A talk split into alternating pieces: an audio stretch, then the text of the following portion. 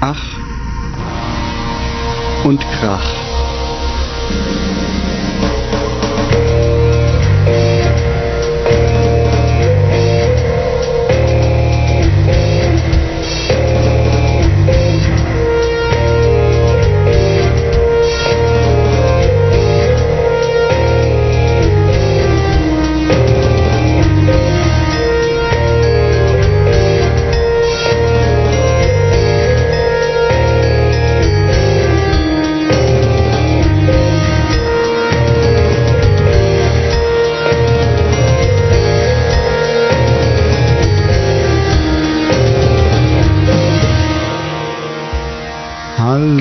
Und herzlich willkommen über mal wieder zu einer Folge Ach und Krach. Hier ist der Robert. Der Jochen.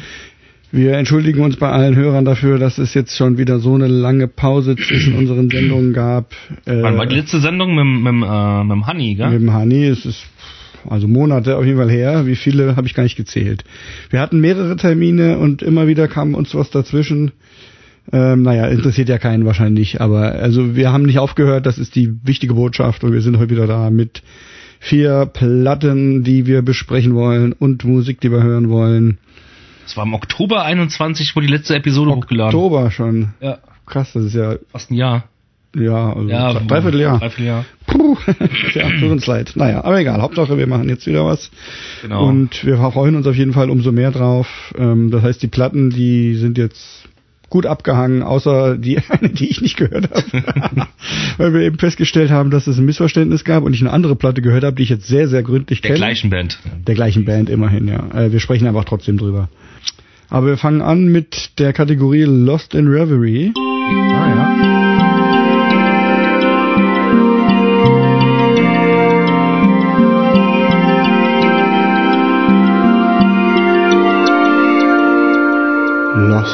Und. Die habe ich mitgebracht und zwar habe ich mitgebracht die neueste, aber mittlerweile ist sie gar nicht mehr so neu, aber die jüngste, die letzte Platte von Iron Maiden, die heißt Senjutsu. Ja, Und wie habe kam ich mich sehr ja. drauf gefreut. also ich muss sagen, wie fange ich an? Ähm, also ich fange mal so an, wie das jetzt kam. Ich habe ja, ähm, das habe ich ja manchmal erzählt, ich mache ja mir einfach immer so eine große Playlist bei Spotify mit Sachen, wo ich mal reinhören will. Weil es sehr oft so ist, dass ich auf Musik stoße, nicht unbedingt in dem Moment, wo ich dann auch gerade Musik höre. Ähm, und ich glaube, von der Iron Maiden habe ich, glaube ich, in irgendeiner Zeitschrift gelesen, äh, am Küchentisch und ähm, da lief vielleicht Radio oder sonst was. Was habe ich dann nicht in dem Moment oder da sieht man ja noch mehrere Platten innerhalb von wenigen Augenblicken, die da vorgestellt werden. Jedenfalls habe ich gedacht, ach, hörst dir doch mal an, kannst du mal in die Liste schmeißen. Ähm, ist ja mal ganz interessant zu hören, wie so eine neue Iron Maiden Platte klingt. Und dann ist halt so, dass ich das immer so auf Shuffle Mode eigentlich höre. Ähm, und manchmal kommt dann was, wo ich denke, oh, da würde ich jetzt gerne noch mehr von hören. Und dann mache ich den Shuffle Mode einfach aus. Und dann läuft das Album halt, weil das ja untereinander ist, Mhm. läuft halt das Album. Und da war es halt jetzt tatsächlich so, dass ich, ich weiß nicht mehr welcher Song, aber ein Song von dieser Iron Maiden Platte kam und ich dachte, hey, das ist ja eigentlich ziemlich cool und habe den Shuffle-Modus ausgeschaltet und dann habe ich das irgendwie direkt ein, zwei Mal hintereinander die komplette Platte gehört, weil sie mir einfach so einen Spaß gemacht hat, dass ich gar kein Bedürfnis hatte, irgendwie zu was anderem zu springen. Und ähm, dann habe ich sie halt auch jetzt mitgebracht, weil ich sie einfach tatsächlich total unterhaltsam und gut finde. Ähm, ich muss sagen, dass ich ja eigentlich früher nicht so Iron Maiden gehört habe. Wir haben ja schon immer mal über unsere unseren Werdegang gesprochen und ich hatte ja dann auch so eine Phase mit so 14, 15, wo ich Metal gehört habe, aber ich habe vor allen Dingen Metallica gehört, dann auch Sepultura, aber ich hatte eigentlich lange Zeit sehr viel Abneigung gegen diesen hohen operettenartigen Heavy Metal Gesang. Ähm, Wollte ich gerade sagen, ja. der, der, das war für mich als Jugendlicher einfach komplettes No-Go. Das konnte ich nicht hören. Und deswegen habe ich Iron Maiden und andere so klassische Heavy Metal Bands eigentlich nicht so gehört. Und dann eigentlich viel später als Erwachsener dann das eher mal nachgeholt. Aber ich war jetzt nie ein Iron Maiden Fan oder kenne alle Platten sehr gut oder so. Ja, aber ich kenne sie natürlich. Ja, und sollen wir den Song erstmal hören, bevor man Mhm. was Näheres dazu sagt? Ich habe mitgebracht von den vielen Hits, die da drauf sind, einfach äh, einen, den ich besonders hitreich fand. das ist das zweite Song auf der Platte namens äh, Stratego. Und den hören wir jetzt erstmal. Ihr hört ihn nicht, liebe Hörer, falls ihr neu seid, äh, weil wir wegen GEMA und so weiter die Songs nicht im Podcast spielen, aber ihr könnt die Show Notes öffnen, findet den Link zur Playlist und könnt den Song dann einfach äh, euch selbst anstellen oder das im Nachhinein anhören, wenn ihr mögt. Bis gleich. Ja, Stratego. ähm, also, wenn ich was dazu sagen soll zu der Platte, lustigerweise fühle ich mich, wenn ich die höre, irgendwie gleichzeitig alt und jung. Und zwar kann ich das auch begründen, weil alt, also ich finde, die Platte ist unglaublich lang und es sind unglaublich viele Songs drauf. Und jeder Song, also dieser Song ist kurz mit seinen fünf Minuten, einer der kürzesten. Also jeder Song ist unglaublich lang und dann ist in jedem Song nochmal so ein Solo, was auch ausladend lang Nicht ist. Nicht nur ein Solo.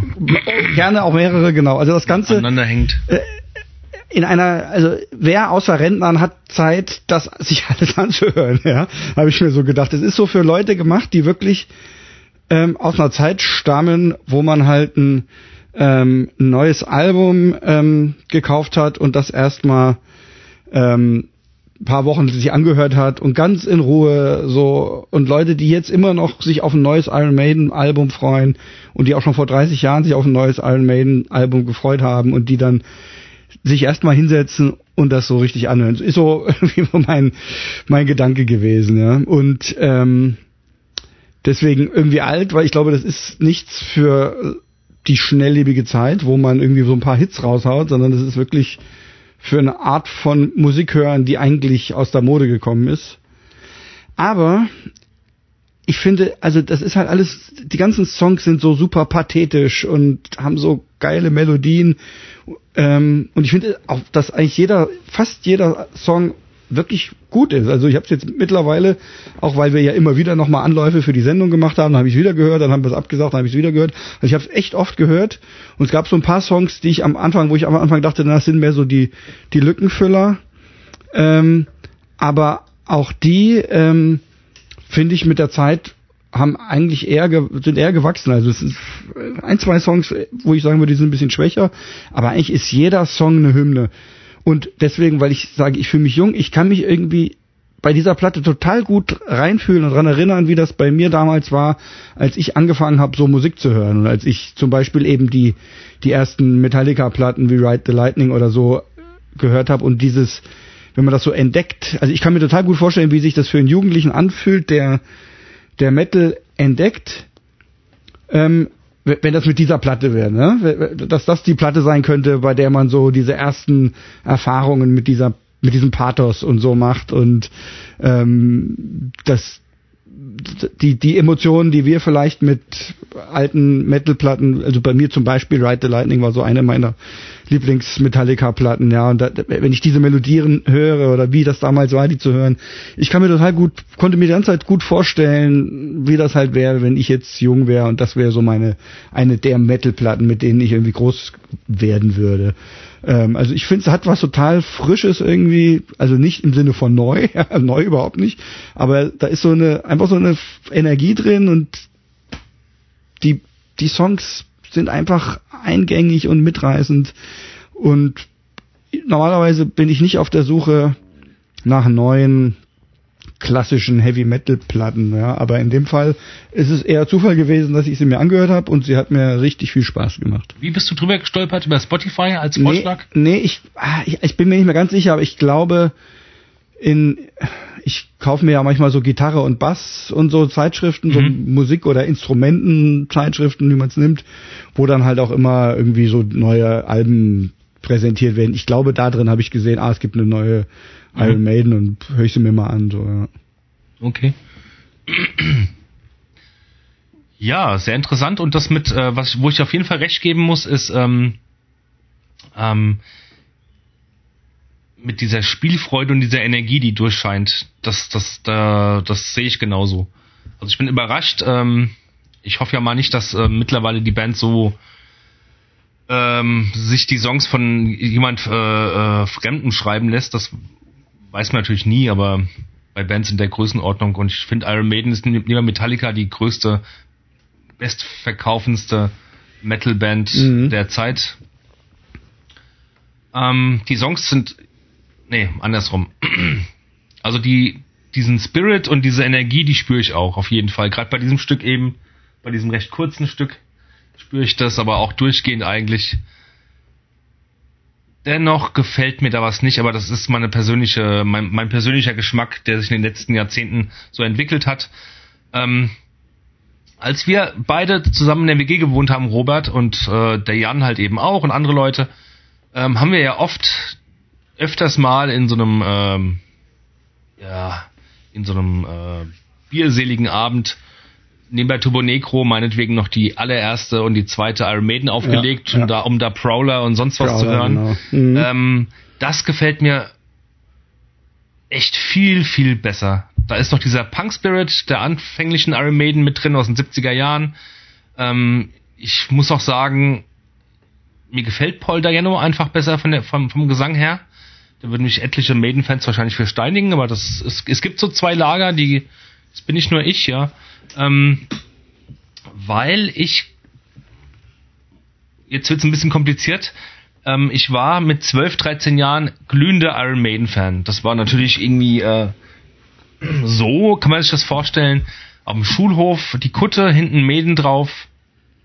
Ähm, so die zwei, drei Metal-Freunde, die auch Maiden und andere Bands gehört haben, die mich dann aber auch an härtere Spielarten äh, ähm, herangeführt haben, sag ich jetzt mal, und neben, neben den ganzen Heften, die es so gab, ähm, Magazinen, die es so gab.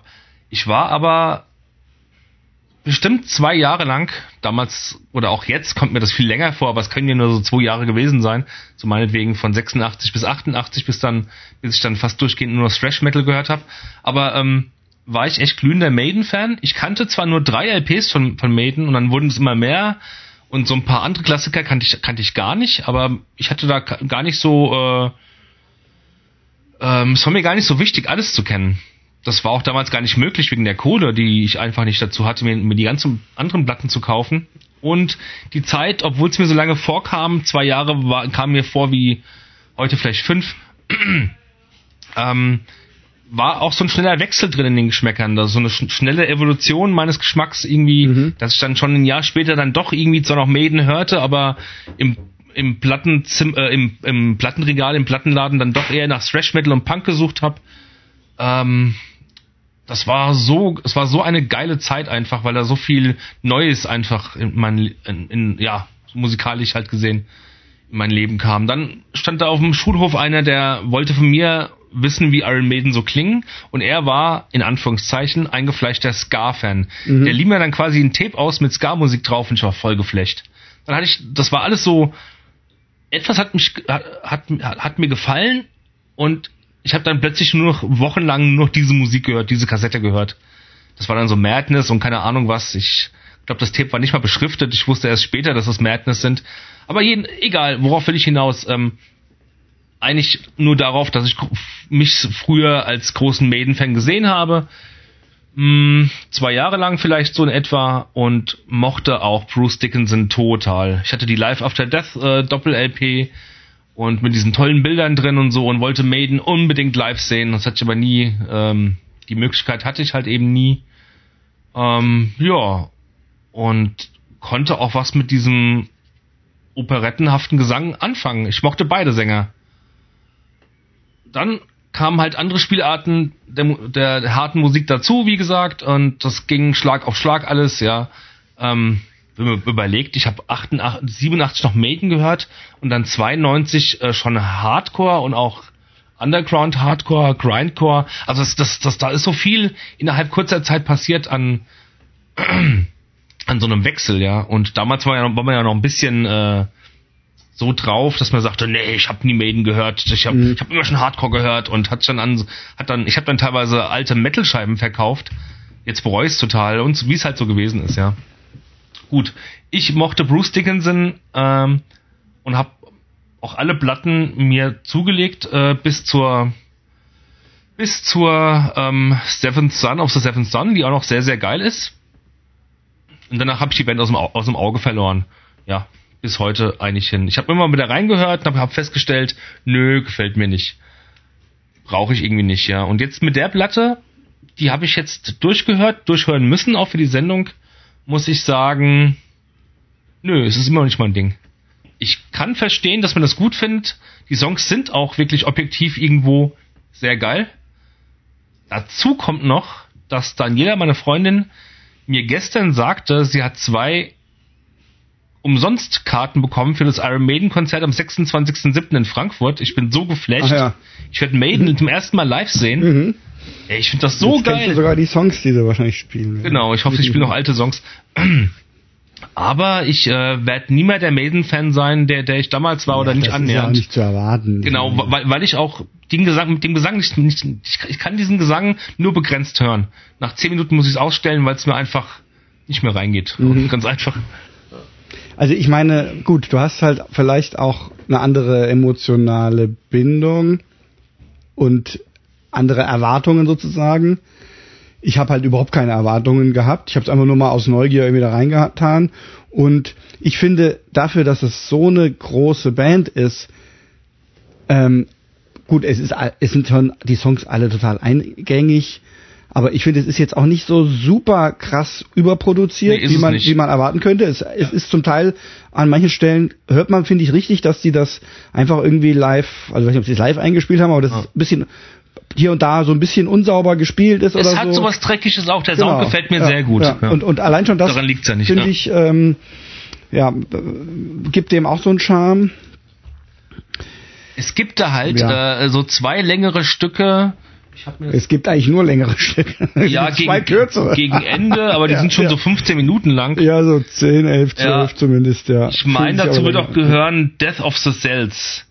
Und ja, das ist, die bauen ja. da ab der Zeit in dem Album, es hat mir vorher ganz gut gefallen, bauen die so viel Folk Folkloristisches ja, ein. Ja, das ist vor allen Dingen der, der Song, den finde ich auch den schwächsten. Den finde ich wirklich, wirklich schlimm. Ich musste den weiterschalten. Bisschen, ja. ich, ich mag dieses Folkloristische einfach nicht im Heavy Metal. Aber, aber danach kommen dann nochmal zwei, also ich finde, also das ist so krass, weil normal so ein Album, das, man kann sich vorstellen, so ein Album endet dann mit so einem so einem richtig langen, pathetischen Song, der so, der so richtig ausufernd ist und nochmal so eine Reise und dann ist vorbei, ja. Aber auf dem Album sind halt irgendwie vier von den Songs am Ende hintereinander, die alle so lang sind. Ja. Und der vorletzte ist auch saugeil. Und dann kommt, dann kommt nochmal der letzte, der ist noch länger, ja. Und hat nochmal x verschiedene Parts. Also ich finde es echt witzig. Aber genau, also dieser Death of the Cells war, ist der, eigentlich der, den ich auch am schwächsten finde. Dann noch ein anderer, den ich mittlerweile dann doch besser fand. Und dann wird's aber danach dann wieder stärker, finde ich. Und, und dieser letzte Song, gut, der, ich finde, der letzte Song, der ist wirklich, der, der, die Melodien, da könnte, denke ich, zum Teil, das könnte auch von Juliane Werning oder so sein. Die sind echt so, so eingängige Popmelodien. Aber auch irgendwie rühren. Und dann, dann singt er doch irgendwie, Lost in Anger. Und dann, dann singt er dieses Anger, kann man sich so richtig vorstellen, wie er gesagt hat, das muss ich doch richtig, das muss ich doch richtig rausschreien. Das klingt irgendwie so total rührend, finde ich. Irgendwie so, wie er sich da so so reinlegt, dass er dieses Anger nochmal so betont. Ja, ist ja, irgendwie, ja. es ist, also Hast du den Bruce so Dickinson mal irgendwie so in einer Talkshow oder irgendwas gesehen? Hast du ihn mal reden hören und so? Der nee, ist mega nee. sympathisch. Ja, ich, also ich, habe ein Interview habe ich also auf so jeden Fall ähm, letztens gelesen, was auch genau so, wo er einfach auch so gesagt hat, dass man das bitte alles nicht so ernst nehmen soll und das wäre halt einfach irgendwie Spaß und so. Also auf so eine Weise, die total einfach bescheiden und sympathisch Genau, so kommt er rüber, ja. Nicht so irgendwie aufgesetzt bescheiden, ja. sondern irgendwie natürlich, ja. Ja, genau. Total. Ja, also ich freue mich mega auf das Konzert. Ich hoffe, ich sehe was von der Band auch und nicht nur auf der Leinwand wie bei Metallica letztens. Mhm. Ähm, aber mal gucken, was der letzte wir bekommen, ja. Das ist was, ey. Also, das war wirklich so immer schon die Band, die ich mal live sehen wollte, zusammen mit Secure. Vielleicht bekommt dann jeder noch zu, für Secure noch Karten, das wäre auch geil.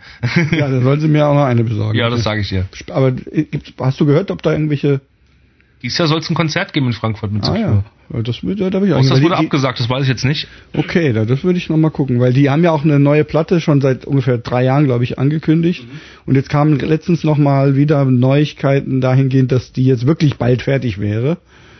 Ähm, und wieder recht düster wäre, also da freue ich mich sehr drauf. Die, ja, wir haben ja die, die letzte, also die jüngste, die jetzt auch schon wieder acht Jahre oder keine Ahnung, zehn Jahre alt ist, haben wir ja hier sogar mal besprochen. Ja, stimmt. Aber die, auch ganz gut. ich denke mal, die neueste würde ich bestimmt mitbringen, wenn sie dann raus ist. Naja, aber das kommt dann. Ja, genau. Also im Prinzip, normalerweise würde ich jetzt nicht das neue Album von irgendeiner Mainstream-Metal-Band mitbringen. Aber in dem Fall hat es mir einfach so einen Spaß gemacht. dass Ja, das, dachte, äh, ich, ich fand es auch toll, mal wieder einzutauchen in so ein Iron Maiden Album. Ja, Und da waren ja zig Alben bestimmt dazwischen, zwischen der letzten, die ich so kannte. ja, Ähm, ja, bestimmt. Seventh Son of the Seventh Son, die war Ja, bestimmt, gut, die ist Seventh ja- Son, von wann ist denn die? Die Weiß ich nicht, 88 90 oder so. ja. Ja, ja. ja. ja, hier steht Secure am 17.11. 17.11. Okay, ja, da werde ich mal, äh, da will ich hin. Ja, okay, genau. Ich meine, sonst viel mehr kann man jetzt, denke ich, dazu nicht sagen. Oder fällt dir noch was ein zu Iron Maiden? Nee, jetzt Ähm, auch nicht. Ist ja auch okay, reicht ja. Ähm, also wer jetzt gezögert hat und neugierig geworden ist, hört es euch auch mal an. Also ich finde, vor allem es ist es ist so eingängig, dass man es einfach, man muss sich da nicht lange reinhören, sondern das greift sofort irgendwie dieser Pathos und die Melodien. Man muss halt auf, auf diesen epischen Metal halt irgendwie ja, klar, stehen. genau. Aber an was ich noch gedacht habe, das wollte ich noch sagen, jetzt habe ich, wir, wir hatten doch hier einmal, hattest du so eine Band mitgebracht, die dieses epische Ja. Pathos- Atlantean Codex oder so Genau. ähnlich aus Bayern, und ja. die ich so sau langweilig fand. ja irgendwie. obwohl die voll abgehypt und gefeiert werden. ja, ja. Und ich finde, hier ist das einfach mit drin. Die machen das automatisch irgendwie, aber halt in, ähm, in unterhaltsam. Ja. Ja, ja, das stimmt. ja. Naja, genau. Ja, aber ach so genau. d- Die Songs, ich habe es jetzt wirklich ungewöhnlich oft gehört, äh, was wirklich total untypisch ist für mich überhaupt und bei, erst recht bei so einem Album. Aber ich kann sagen, dass die auch jetzt habe ich ja wirklich langsam mal genug davon. Ich werde jetzt bestimmt nicht so schnell wieder anmachen, aber die sind nicht langweilig geworden. Ich fand, dass die eher noch gewachsen sind. Also ähm, wirklich gut gemacht. Naja, okay. Dann kommen wir jetzt zu unserer Kategorie blind gehört und abgekanzelt, Stimmt, oder? stimmt, ja, ja, richtig. Da freue ich mich jetzt auch wieder drauf. also mich wir auch. hören jetzt einen Song blind aus einer riesen Playlist mit ganz viel verschiedener Musik, unterhalten uns darüber und lösen dann erst auf für euch und für uns, äh, was wir gehört haben. Und ihr könnt, wenn ihr mitraten wollt, den Link anklicken und euch den Song anhören, ohne auf euer Display zu gucken und dann könnt ihr es auch hören, ohne zu wissen, worum es geht, wenn ihr da Spaß dran habt.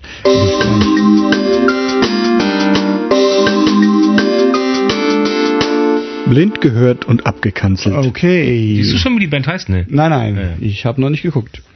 Ähm, ja, ähm, fing an mit so einem nur so kleinen quack, quackig, quackigi Geräuschen.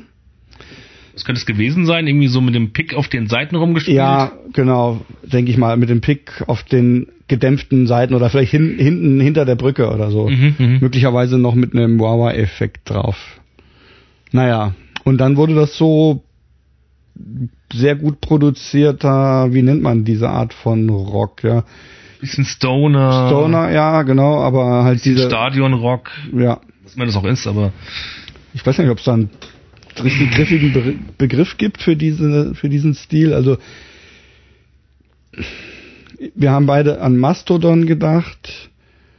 Ich habe auch an Baroness gedacht, vor allen Dingen vom Gesang her, wobei das so, das war jetzt wirklich so super fett produziert, dass es, wenn eine neuere Baroness sein müsste und da, wo ich aufgehört habe, die zu verfolgen, waren die eigentlich sehr viel sanfter oder lascher geworden. Deswegen passt das für mich nicht so ganz zusammen. Aber ähm, ja, das war schon sehr, sehr fett, also so mächtige Riffs und so. Ja, Genau. ich glaube, die sind jetzt eher so ein bisschen psychedelischer. Ähm, und die ganz alten Sachen waren es von der Produktion her jedenfalls nicht. Mhm. Aber also ich, ich habe eine Weile sowas öfter gehört, letzter Zeit nicht mehr so. Es würde mich wirklich nicht wundern, wenn es eine Band ist, die ich eigentlich kenne. Gerade der Gesang kam mir sehr vertraut vor. Das Lied selber nicht, also das Stück kenne ich, denke ich mal nicht. Ja. Ich fand's, also du hast ja gemeint, dich nervt's eher. Aber, nee, nee, nee, nee, oder- nee, ich sagte erst, ähm, der Anfang war so, so herkömmlich, so, Ja. ähm, ähm, so nichts Besonderes einfach. Und äh, im Laufe des Liedes habe ich gemerkt, dass da eine ganz schöne Spielfreude dahinter steckt und Mhm. ähm, auch diese Komposition einfach teilweise echt raffiniert war, ja. Ja, das auf jeden Fall. Es war abwechslungsreich. Dann Ja. kam ja so ein komischer Breakdown, wo dann irgendwie so, ich weiß nicht, wie man das beschreiben soll, wo es, wo, wo, wo, wo man stutzte, weil plötzlich komische disharmonische Genau, genau, genau. und, was du und, und meinst. seltsame Ja. Rhythmen kamen. Also ich würde es Ähm, zu Hause nicht hören, aber ich fand es gut, auf jeden Fall gut gemacht und da steckt auch viel Geld in der Produktion. Ja. Wie ich vorhin schon sagte. Ich tippe mal, obwohl wir eben, ich eben, eben mal klären musste, dass es in dem Spiel ja nicht darum geht, äh, die Band zu erraten, sondern einfach auch die Musik ein bisschen zu beschreiben und so. Äh, aber es könnte eventuell sowas sein wie Torch. Genau.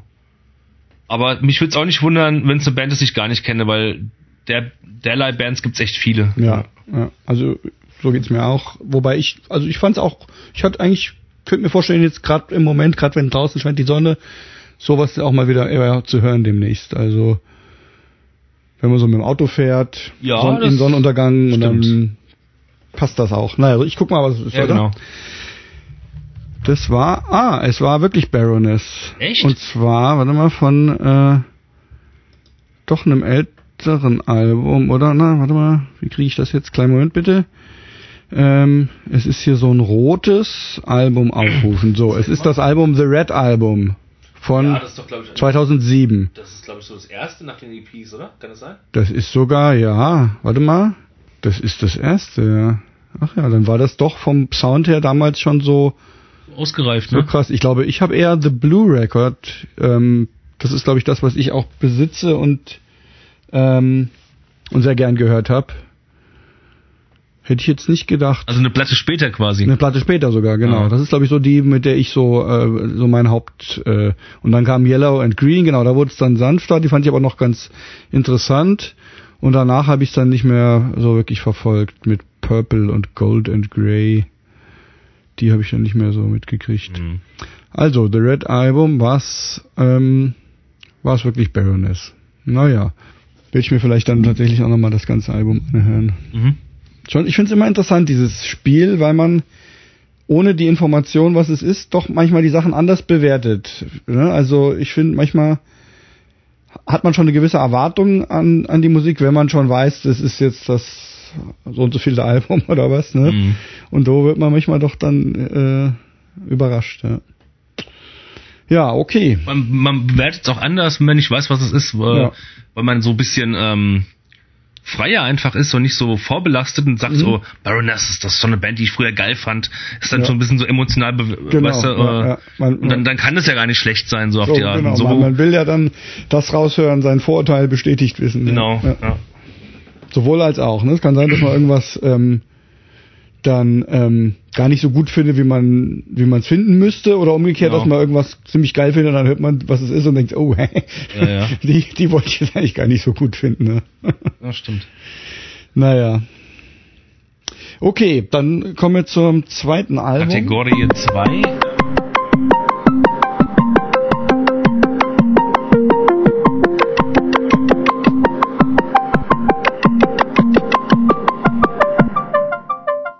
Goldstandard. Der Goldstandard? Klassiker, genau. Da haben wir jetzt das Problem mit den unterschiedlich gehörten Alben, aber das macht nichts. Ja, das macht schon was, weil diese Ja, beiden Alben sehr was, ja. unterschiedlich sind. Ja. Ähm, du hast, glaube ich, wir haben es mit der Band zu tun, Urfaust aus äh, den Niederlanden.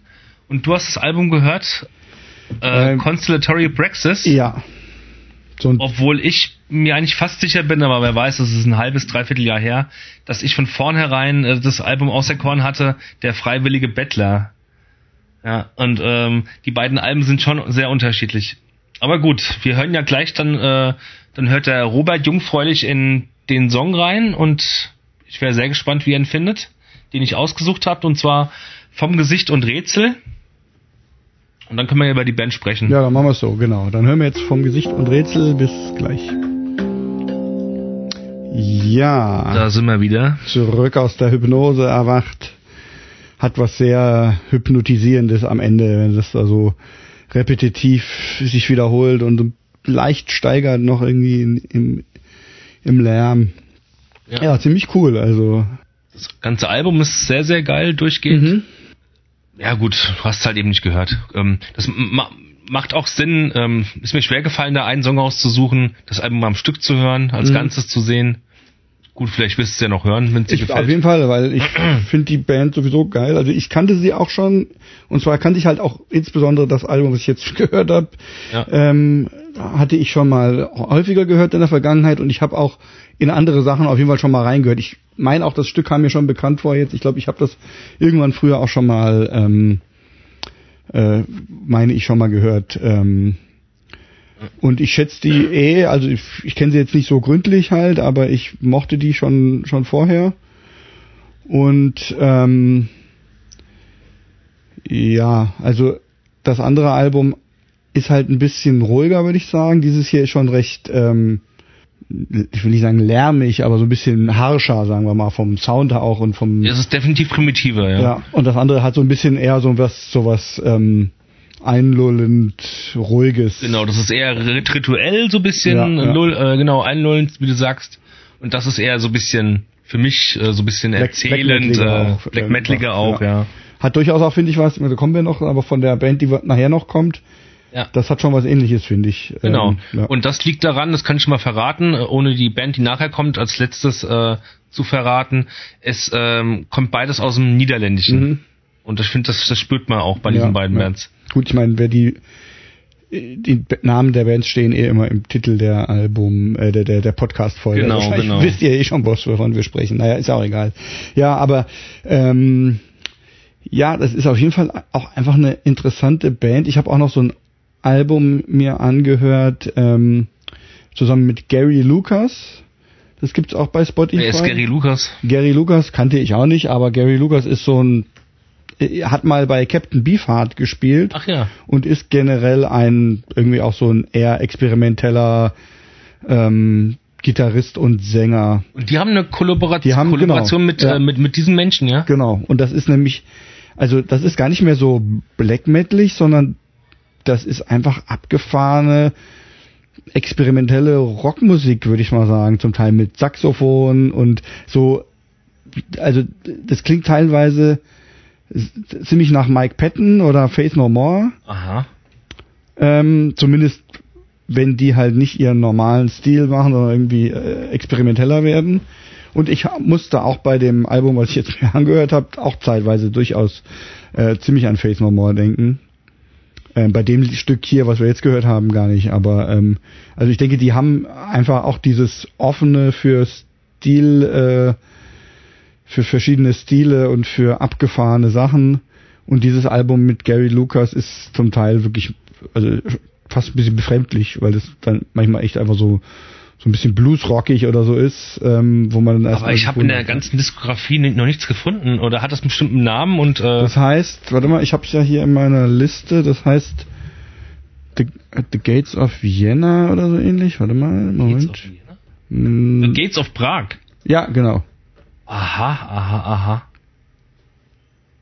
Ja. Genre ist Jazz und Rock. Oder Ja, Jazzrock. kann man so sagen, ja, ja Ja, durchaus. krass. Hör dir, hörst dir mal an, das ist Das ich tun, ja. ist, ist ungewöhnlich. Ja, und insofern ist es, denke ich mal, einfach eine Band, die allein schon einfach in die in unseren Sendung passt, mit diesen genre-sprengenden ähm, Möglichkeiten, mit dem einfach irgendwie kranken Gesang und der seltsamen Stimmung, die die verbreiten und so. Das ist wirklich eine seltsame Stimmung. Und ähm, ähm, ich war ja mit Daniela, also mit meiner Freundin, ähm, vor drei Jahren, glaube ich, äh, in Brügge in Belgien. Und äh, das irgendwie habe ich mir dann was zusammengedacht und zwar von dieser ja, ich, ich nehme, ich, das ist jetzt ein bisschen diskriminierend oder so oder ein Vorurteil, aber ich, ich meine das durchaus positiv. Ich nehme ja die Niederlande und vor allem auch Belgien, wenn ich halt durchreise oder so, so ein bisschen schmutzig war. Ich, Mhm. ich weiß nicht, wie ich das sagen soll, ohne diese, diese, diese Länder jetzt zu beleidigen oder so. Also ich- weiß ich, also äh, finde ich das in Bezug auf Belgien, ja. Also ich finde, wir, wir sind oft mal in, in Niederlande und ich finde Niederlande ist alles super sauber und ordentlich. Ja, okay, dann so. meine ich eher Belgien, Und, und okay. Belgien hat dann, wenn man da irgendwie über die, über die Grenze fährt, Das Flämische hat das da. irgend so was Schmuddeliges. Schmuddeliges. Ja? Das Und das war böse- definitiv gar auch in, äh, in wie heißt das Städtchen, in, in Brügge, so. Ja. Mhm. Und äh, auch in dem, äh, an den Tankstellen, in denen wir vorhalten mussten. Und Mhm. das, da passt diese Musik so blendend dazu, auch wenn jetzt diese, Be diese Band eben aus äh, Holland kommt, also Mhm. in den Niederlanden halt, ja. Aber ich, ich genieße es, das passt so gut zusammen irgendwie halt, ja. Das Primitive, dieses ähm, ähm, Alkoholgeschwängerte auch ein bisschen, ja. Ich glaube, der Sänger hat doch auch hat er irgendwie ein Alkoholproblem oder. Nicht, dass ich wüsste, aber, aber sicherlich. Ich meine, ich hätte das irgendwie gelesen oder gehört, dass das auch eine Rolle spielt ähm, bei dem, ja. Dass er da auch öfter von singt oder so und Mhm. ähm, ja. Ja, und ähm, von wann ist das Album, weißt du das? Das ist von 2010. Ah ja, also Gegründet hat sich die Band, glaube ich, so, die haben, glaube ich, anfangs dann doch mehr Ambient gemacht, bis sie so black metalig wurden, aber gegründet wurden die so um die Jahrtausendwende, Mhm. 2000 rum oder 99, keine Ahnung. Und das ist dann von 2010 und es gibt, das letzte Album ist von 2020 oder sowas Mhm. ähnliches. Ja.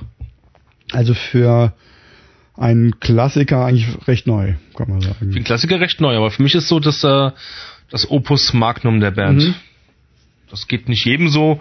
Habe ich schon viel gelesen, dass äh, andere Leute dann andere Alben auserkoren haben, ist ja klar. Ist ja oft auch davon abhängig, welches man irgendwie besonders oft gehört hat oder als erstes kannte. Ja. Also ich finde, das geht mir ganz oft so, dass ich bei einer Band das Album, was ich als erstes kannte, für mich einfach so die der Repräsentant irgendwie von dem Sound ist, obwohl andere sagen, ey, das so und so ist doch eigentlich viel. Ich muss aber auch sagen, mir wurde die Band mal empfohlen, so 2006 rum oder sowas in dem Dreh und da habe ich reingehört und hab, da, hab, hab da dem nichts abgewinnen können. Mhm. Das ist erst Jahre später äh, passiert. Und dann habe ich nochmal reingehört, das war so vor acht, neun Jahren und dann war das äh, in ein Album von, ach ja, äh, wie heißt es denn nochmal? Ähm, Ich habe es doch eben noch mir durchgelesen oder ähm, ja, das von so 2014 oder so und das, das ist so eins, mit dem ich bis heute nicht warm werde. Und Mhm. dann, wenn du dann denkst, das ist repräsentativ für die Band und dann habe ich auch irgendwie eigentlich kein zweites Mal mehr reingehört, ja. Mhm. ja, ja.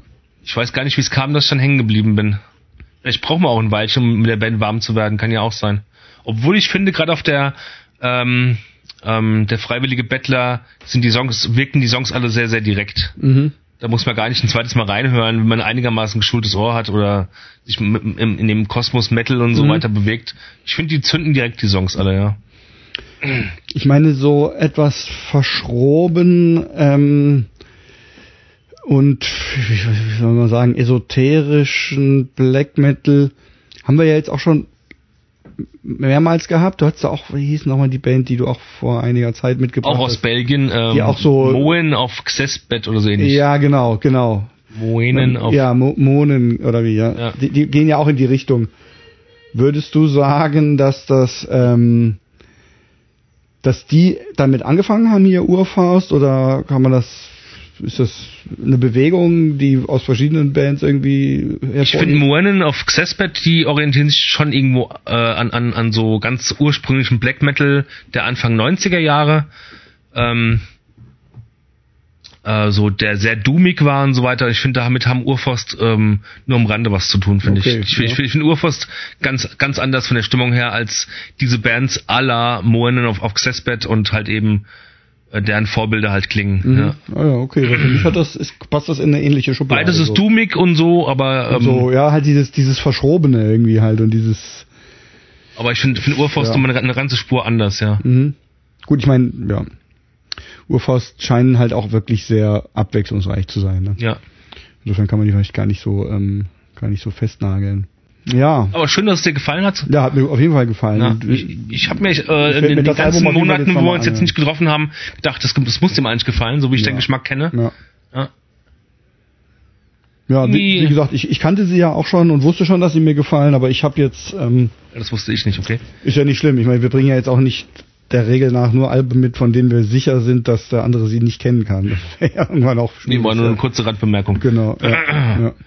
Ohne Hintergedanken. Ja, ich finde, Ähm, ähm, ja. was den Ge- Gesang betreffend nochmal, gerade auf dem Album und auch auf den früheren Album, Alben, finde ich irgendwie so, ist mir vorhin so dieser Satz eingefallen, aber der, das kommt wahrscheinlich daher, dass die Platte halt der freiwillige Bettler heißt. Das könnte irgendwie auch Black Metal oder so aus, aus, aus dem, aus so einem belgischen, aus einer belgischen Obdachlosen-Szene kommen, die sich alle zusammentun und wirklich so ganz Mhm. äh, äh, äh, authentisch irgendwie so an ihrem Lagerfeuer stehen. Mhm. Ja, ja, ja, das stimmt. Also irgendwie, dass es so ein sauseliger, bärtiger Irrer ist, der da Ja. singt, das stellt man sich irgendwie schon automatisch so vor. Ja, Genau. Das Klischee ist aber ja gut. ja klar, nee, aber so vom, ja. Ja, und ich meine, der, der Gesang, der ist ja fast so ein bisschen opernartig irgendwie und so sehr ausdrucksstark, der ist schon sehr eigen, ne? Das stimmt, ja. Finde auch nichts Vergleichbares. Mhm.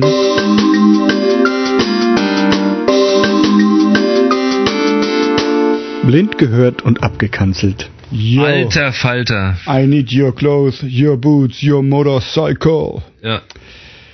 Ja, also äh, es ist vielleicht ein bisschen peinlich, aber ich höre so Musik eigentlich in letzter Zeit immer mal wieder ganz gern. Natürlich ironisch gebrochen, ja. Aber ich habe mir, also was war das so?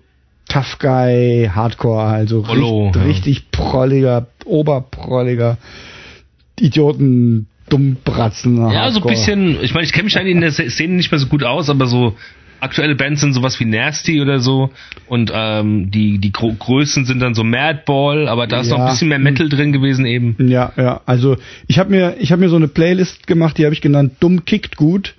Ähm, Ja, sehr gut. Und da habe ich diese ganzen Bands reingeschmissen, wie halt auch, was weiß ich, halt dann auch Born from Pain und Ja. sowas oder Hoods gibt's noch. Dann habe ich, das habe ich dir mal geschickt, irgendwie Sch- Schwarzkopf oder so ähnlich Ah ja. hieß das. Also da gibt's auch wirklich lauter neue Bands, die ich jetzt auch halt nicht so verfolge eigentlich, aber die das wirklich mit viel Hingabe machen. Ähm, und es ist halt heutzutage, bei uns war das ja irgendwie damals halt noch ein bisschen auf kleinerer Flamme, aber heutzutage ist das halt super fett produziert und Genau.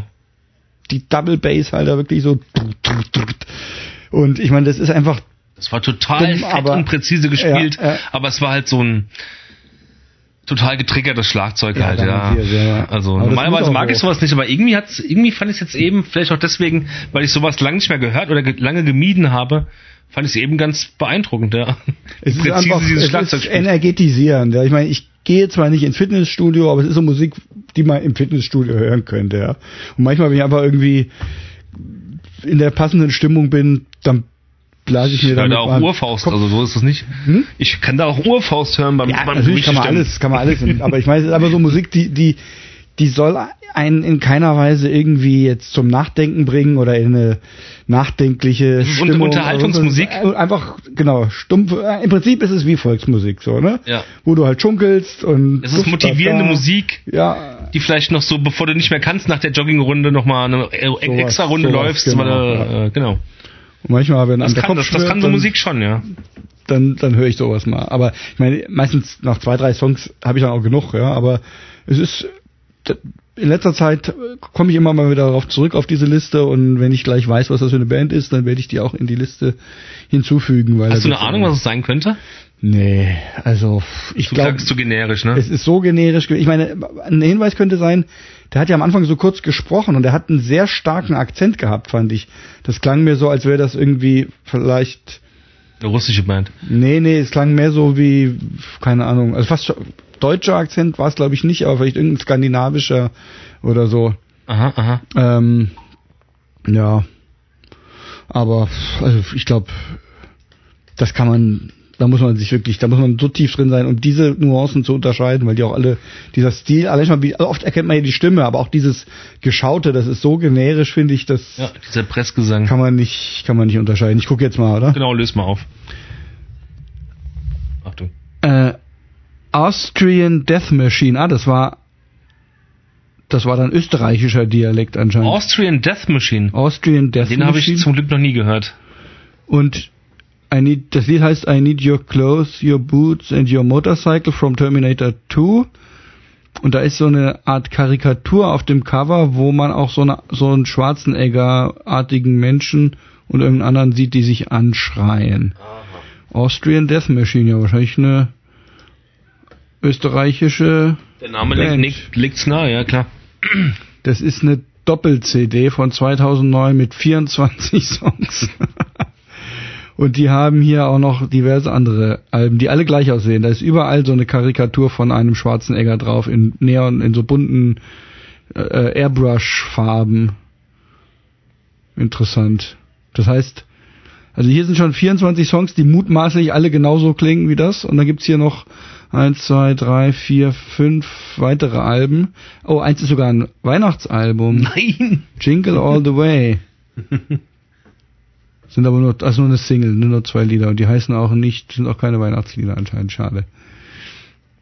Ja, okay, also kommt in die Liste und dann kann man es aber auch wieder vergessen. Okay. Mir kommt es in keine Liste. Ich würde mal eine rauchen gehen und dann können wir ja, ja weitermachen. Okay, dann machen wir eine Pause und melden uns gleich wieder mit dem Tellerrand. Wir haben ja eins vergessen heute, nach, nach, nach einem Jahr Abstinenz von der Sendung, dass wir mal so gefragt haben in die Runde, was es so Neues gibt. Aber das machen wir am nächsten Stimmt. Mal. Ja, okay. Ja. ja.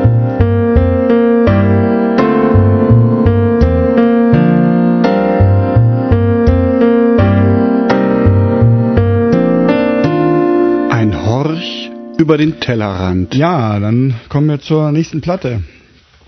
Die aus der Kategorie Ein Horch über den Tellerrand.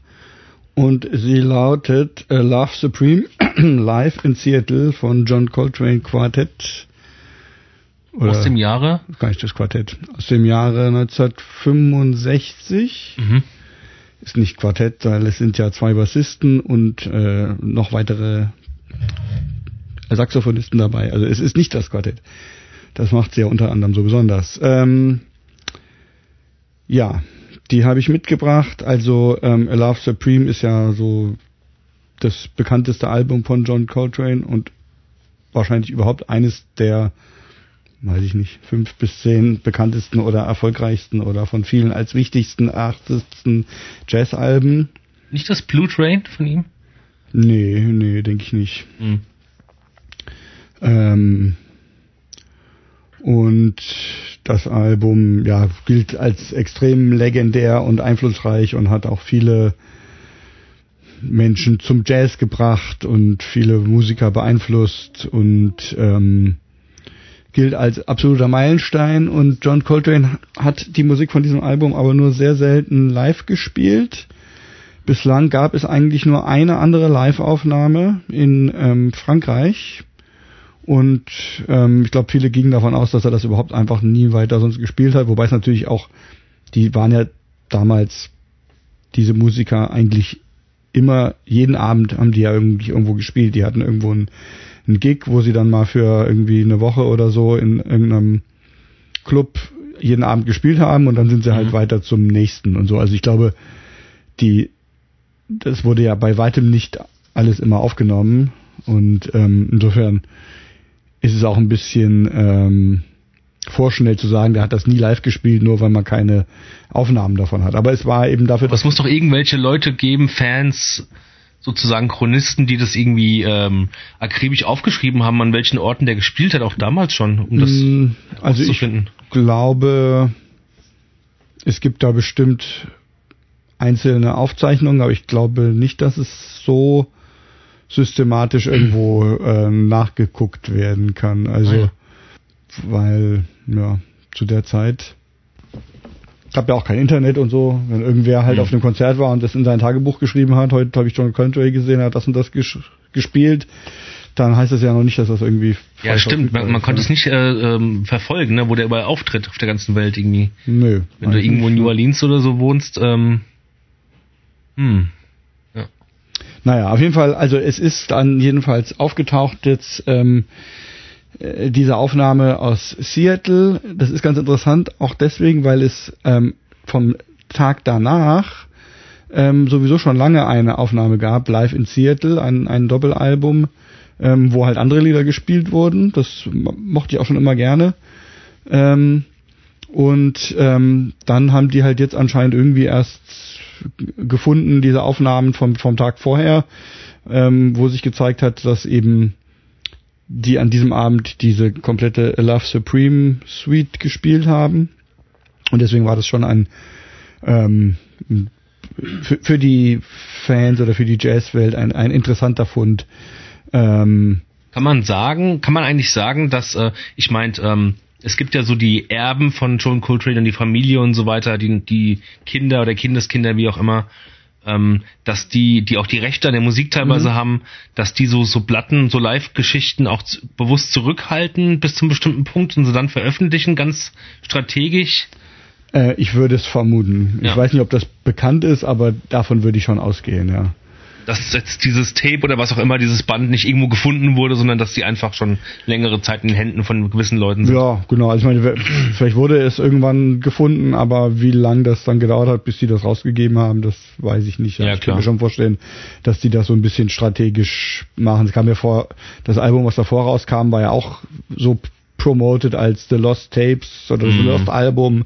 Ähm, dass es ein ganzes Album gäbe, was irgendwie vergessen wurde und da war ich auch schon so ein bisschen skeptisch, ob das nicht einfach nur ein paar Aufnahmen sind, die die halt an einem Tag im Studio gemacht haben und diese dann einfach nicht genommen haben. Ja, Ja, ja, ja. Ähm, ja, aber zumindest äh, gerade eben, weil dieses Album A Love Supreme derart ähm, berühmt und ähm, auch so aufgeladen ist mit Bedeutung und so, weil das für viele halt auch die, so einen wahnsinnigen spirituellen Charakter hat. Und ähm, es gibt ja sogar eine Kirche, die äh, irgendwie John Coltrane Kirche heißt, weil der dann also zum Teil eben auch seine seine religiöse Botschaft, auch wenn die sicherlich nicht sehr konkret religiös auf eine bestimmte christliche oder andere Religion bezogen war, hat er ja schon so spirituell und religiöse ähm, Inhalte vermittelt und da wird er teilweise schon fast wie so eine Art Prophet irgendwie überhöht bei, bei einigen. Oh, ja. Und gerade dieses Album ist da halt besonders repräsentativ, weil er eben auch anders als äh, bei allen anderen Alben tatsächlich eben auch da so ein, so ein Text dazu geschrieben hat und da so ein Gedicht oder so eine Art ja, religiöses Gedicht dazu gehört, was da quasi mit vertont wurde und die ähm, und das schon einfach so ein abgeschlossenes Werk halt auch ist. Ne? Mhm.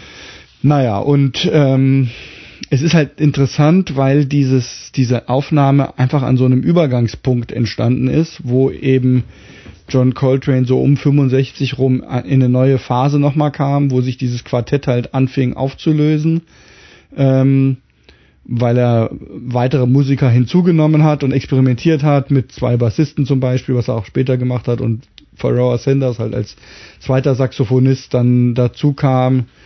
Ähm, und es war dann halt auch nicht so viel später, dass dann eben dieses klassische berühmte Quartett mit ähm, McCoy Tyner, ähm, Jimmy Garrison, Elvin Jones und John Coltrane, dass sich das dann halt aufgelöst hat.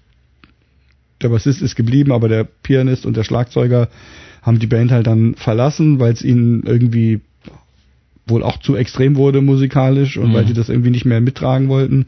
Und dann hat er ja nochmal andere Musiker gekriegt, die dann eben in dieser letzten Phase, in den letzten zwei Jahren seines Lebens, bevor er dann gestorben ist, so hauptsächlich seine Band gebildet haben. Und das ist halt jetzt so an diesem Übergangspunkt. Also da ist, ist da, da waren sie eigentlich schon noch das Quartett sozusagen.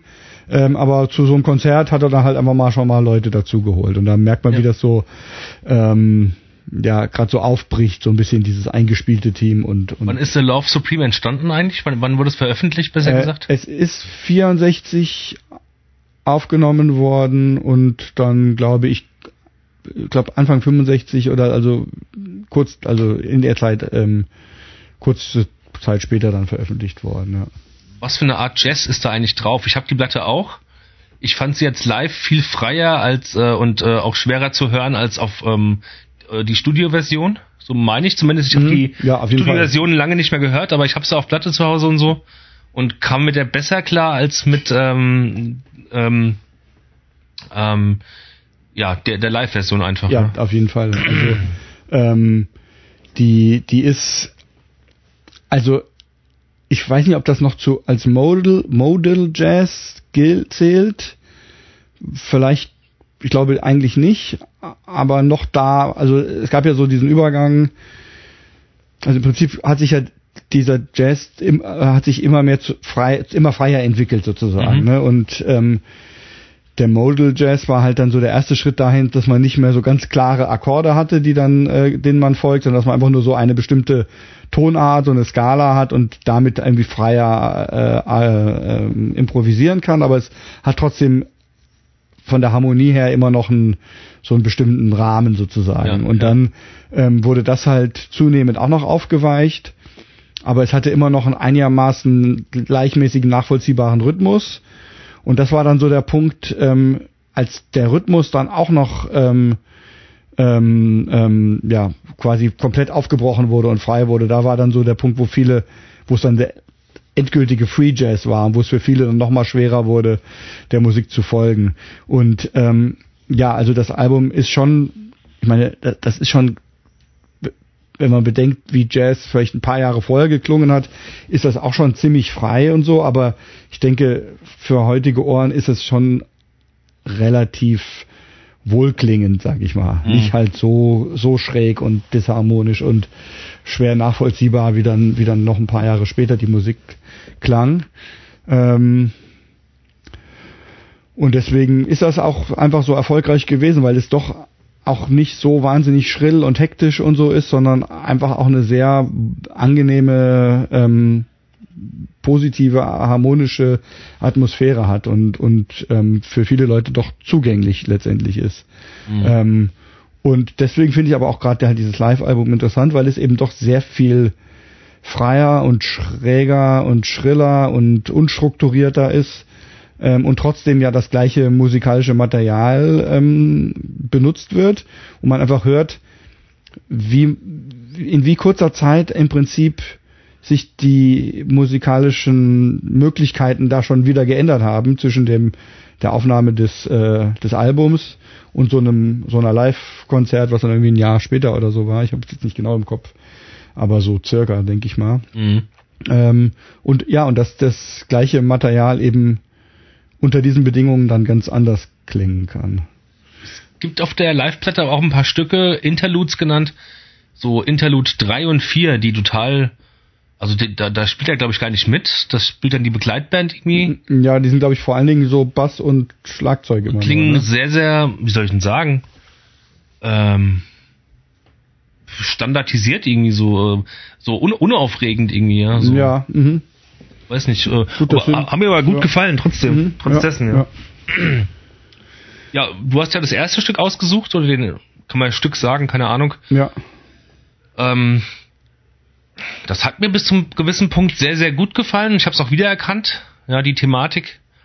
Und dann irgendwann war ich so ein bisschen, boah, hat es mir ein bisschen Kopfschmerzen bereitet, weil er, weil er, der Coltrane dann wirklich sein Saxophon, das, was da rauskommt, das ähnelt schon, wenn man jetzt nicht so firm ist mit Jazz und ich bin nicht so firm wie du mit Jazz natürlich, äh, das klingt schon so nach so einem veränderten Geflügeltier irgendwie, das da mhm. irgendwie äh, ja, in seinen ja. letzten Zügen am Boden liegt. Und Möglicherweise ist das dann auch bei äh, Forever Sanders, aber ach so, ähm, ach so, ja. ja. Also ich, ich habe mir Folgendes überlegt und zwar, also in in dem in den Show, nee, wie heißt das, also in dem in dem Booklet Show Notes. Show Notes, nee, das äh, Show Notes heißt ja immer beim Podcast, genau, also in dem Booklet von, so. dem, von der Platte da auch einen Namen, okay. Ähm, so ein paar Erläuterungen gegeben zu bestimmten, also was man bei bestimmten Stellen des Liedes hört. Und ich habe auch so ein Buch, dieses da, ähm, wo Jazzstücke erklärt werden oder also wo im Prinzip die Jazzgeschichte irgendwie erklärt wird und dann sind wirklich Musikbeispiele drin und dann steht da irgendwie bei Sekunde 15 hört man das und das. Mhm. Und das fand ich super hilfreich, weil man, man liest was man hört einen Song, man liest was, aber man weiß nicht unbedingt, wenn man es liest, was, wie sich das wirklich anhört. Und weil deswegen war jetzt einfach meine Idee. Ähm, ich habe mir das Stück richtig gründlich angehört und mir aufgeschrieben, was mir persönlich, wenn ich das höre, auffällt bei bestimmten Punkten des Songs. Mhm, mh. Und wenn du Lust hast, können wir den Song einfach mal gestückelt hören. Ja, gerne. Und ich sage dir immer oder lese vor, was, was ich mir für den Part sozusagen ähm, ähm, halt, was mir aufgefallen ist. Und ähm, dann hören wir das Stück und dann äh, machen wir weiter. Ja. Okay. Ähm, wir müssen halt dann, denke ich, auch wieder für die Zuhörer diese die Musik dann wieder rausschneiden, weil sonst haben wir wieder mit äh, Urheberrechten halt die Probleme. Aber ihr könnt ja einfach mal, also ich würde sagen, wenn ich jetzt der Zuhörer wäre, würde ich mir einfach mal anhören, was die da erzählen. Ähm, und wenn ihr wirklich merkt, dass ihr da Bock drauf habt, dann könnt ihr ja einfach, äh, weil jetzt im Auto geht's schlecht, aber wenn ihr zu Hause seid, könnt ihr einfach parallel auf, auf Streamingdienst eurer Wahl den, den Song anmachen und dann einfach auch immer auf Pause drücken. Bei, ich, ich sag die Sekunden dazu, ja, wo, wo wir sind. Und dann könnt ihr das verfolgen oder ihr hört einfach nur an, was ich da äh, halt so ähm, dazu mir überlegt habe. Ja. Ähm, und so detailliert, wie ich es jetzt da gemacht habe, mache ich das halt auch nicht immer, wenn ich ein Jazzlied höre. Das ist schon, da habe ich mir jetzt wirklich Mühe gegeben, wirklich gründlich hinzuhören und mhm. aufzupassen. Und aber das ist, finde ich, auch das, was dann, wenn man das schafft, die die Konzentration und die Ausdauer sich ein Jazzstück so anzuhören, dann gewinnt es halt unglaublich. Ja, und das schaffe ich auch nicht immer. Aber ähm, es macht es halt dann auch spannender. Ja. Wir werden sie jetzt nicht, durchhören, dieses äh, recht lange Stück, ne? Wir, oder? wir können ja mal anfangen und genau. wenn du sagst, es wird dir jetzt zu lange oder zu langweilig oder zu anstrengend, dann können wir ja. Langweilig aufhören. sicher nicht, aber ja. Mhm. Ja.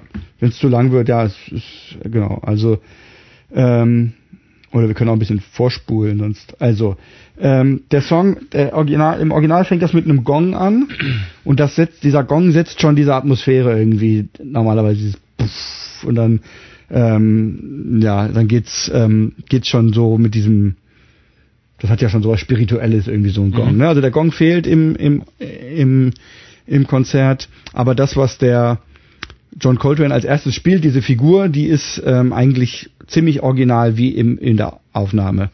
Ähm, und die ersten 40 Sekunden sind im Prinzip diese, ähm, diese Figur, mit der das Stück ursprünglich im, im Original auch beginnt und dann ähm, kommt so ein bisschen hafenartiges Klavier dazu.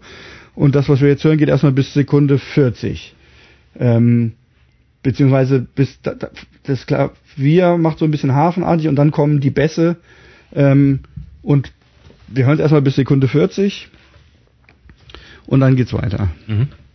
Ich habe das ganz ja? in Erinnerung, dass äh, der Coltrane bei dem Stück, das ich gehört habe, recht spät erst einsetzt. Ja. Und am Anfang irgendwie noch so ein so seltsames Percussion-Geräusch. Kommt, kommt gleich, genau. So, ja. er, er spielt einmal am Anfang diese einleitende Melodie und jetzt kommt erstmal ziemlich lange nur die, die Bässe und so ein bisschen Percussion und genau. Schlagzeug. Ja. Und ähm, jetzt bei Sekunde 40 kommt gleich so ein Moment, wo der Bass erstmal dieses Motiv, also dieses Hauptmotiv von dem Song ist ja dieses dü dü dü dü, ne? Was mhm. dann später auch gesungen wird, A Love Supreme ja, in, ja, genau, in dem genau. Original, ja. ne?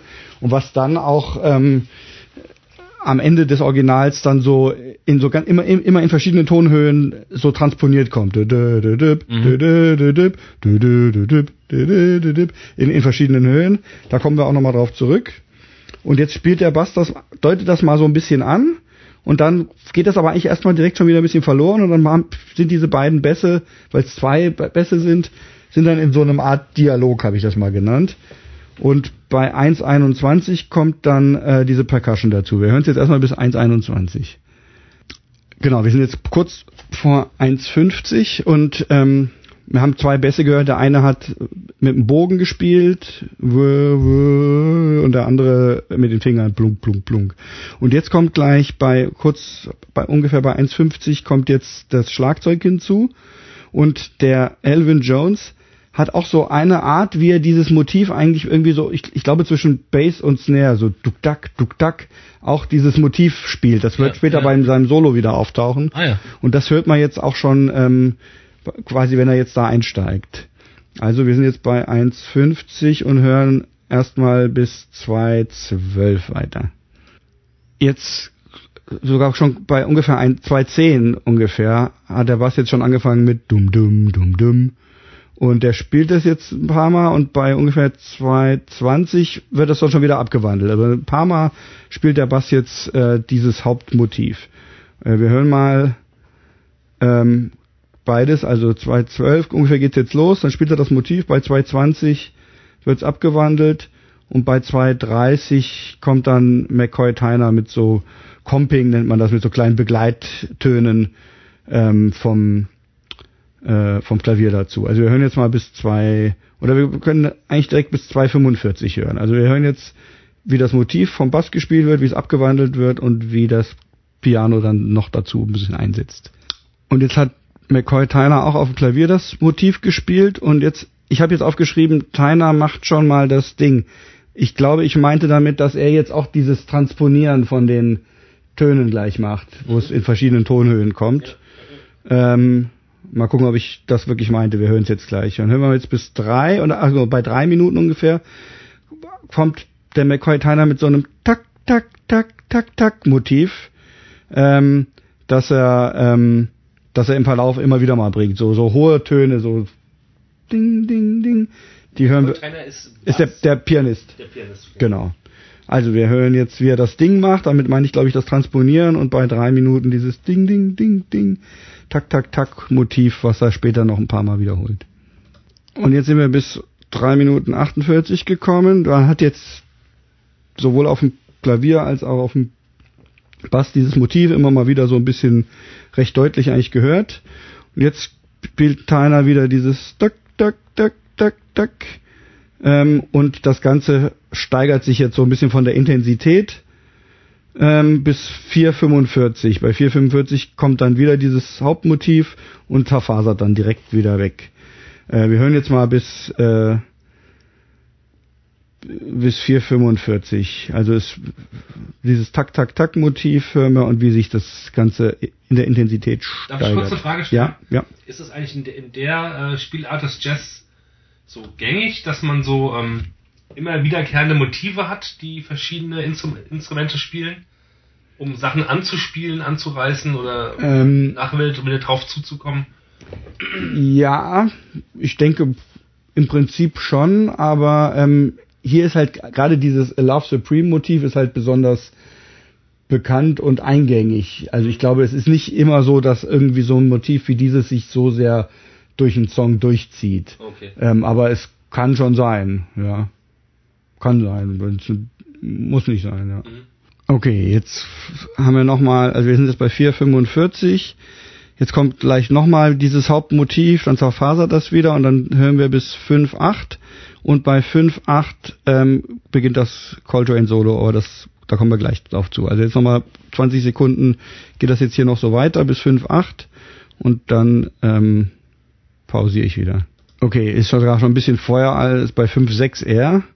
Kommt jetzt Coltrane und startet eigentlich ziemlich mit dem Motiv, mit dem er auch im Original ähm, beginnt. Aber es ist hier alles so ein bisschen diffuser und zerfledderter.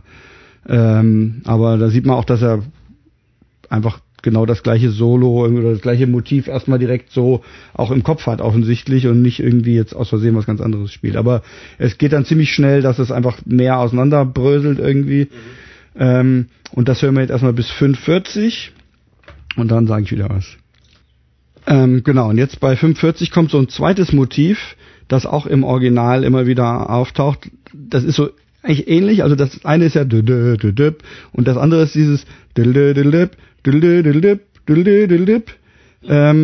und da äh, werden wir jetzt äh, verschiedene Varianten von von hören oder da drum geht's jetzt erstmal ähm, bis 620 und bei 620 wird alles hektischer und dreht sich aber dann eigentlich nochmal wieder um dieses Motiv, was ich gerade gesagt habe. Also wir können eigentlich direkt mal bis äh, wir hören jetzt einfach mal direkt bis, bis 27 äh, weiter, weil sonst zu detailliert wird. Ähm, also äh, hört einfach mal hin, wie, wie sich die Intensität ändert und wie dieses ähm, oder eher sowas halt, wie das immer wieder mal auftaucht. Jetzt sind wir bei 27 und jetzt kann man hören, dass es durch Jones, also durch den Schlagzeuger und den Pianisten Jones und Tyner jetzt einfach sich ein bisschen in der Intensität äh, steigert. Und ähm, genau, dann bei 7,59 kommt dann wieder so angedeutet dieses zweite Motiv. Ähm, und wir hören jetzt mal bis, bis ungefähr Minute 8 äh, und können mal auf die darauf hören, wie, wie durch Schlagzeug und Piano die Intensität gesteigert wird. Ähm, genau, jetzt sind wir bei 8, also bei ungefähr 8,3. Da macht er einmal, wenn man genau hinhört, also es ist wirklich kaum zu hören, aber da macht er dieses diese diese Transponation, aber so zusammengeschnurrt in ungefähr eine Sekunde in so einem Highspeed haut er das da einmal so ganz schnell irgendwie rein. Das fand ich total faszinierend. Also äh, versucht mal drauf zu achten. Ähm, ungefähr bei 8 8,3. Okay, und wir kommen jetzt so langsam Richtung Höhepunkt von ähm, Coltrane's Solo. Das heißt, ungefähr bei 8.30 hört man, dass Jones immer wilder sein Schlagzeug spielt ähm, und das Ganze auf so einen Höhepunkt geht. Und bei 8.50 ähm, fällt das Ganze plötzlich runter. Das äh, passiert, glaube ich, vor allen Dingen dadurch, dass McCoy Tyner mit dem Klavier irgendwie langsamer oder ruhiger wird und Coltrane ähm, steigt aus und man hört Applaus, weil sein Solo dann zu Ende ist. Also wir hören jetzt mal ähm, bis ungefähr Minute neun ähm, und achtet mal drauf, wie es erst wilder wird bei 8.30 und wie es dann bei 8.50 das Solo beendet und die anderen Musiker halt auch ähm, entsprechend reagieren. Also wahrscheinlich haben die sich irgendwie angeguckt und haben gesehen, okay, jetzt ist er gleich fertig und jetzt fahren wir ein bisschen runter. Ähm, genau. Genau, also das Klavier hat dann plötzlich, also Coltrane hat aufgehört, Klavier hat dang, dang, dang, plötzlich so ruhiger gemacht und jetzt ähm, kurz nach neun ähm, kommt jetzt Ferrara Sanders rein.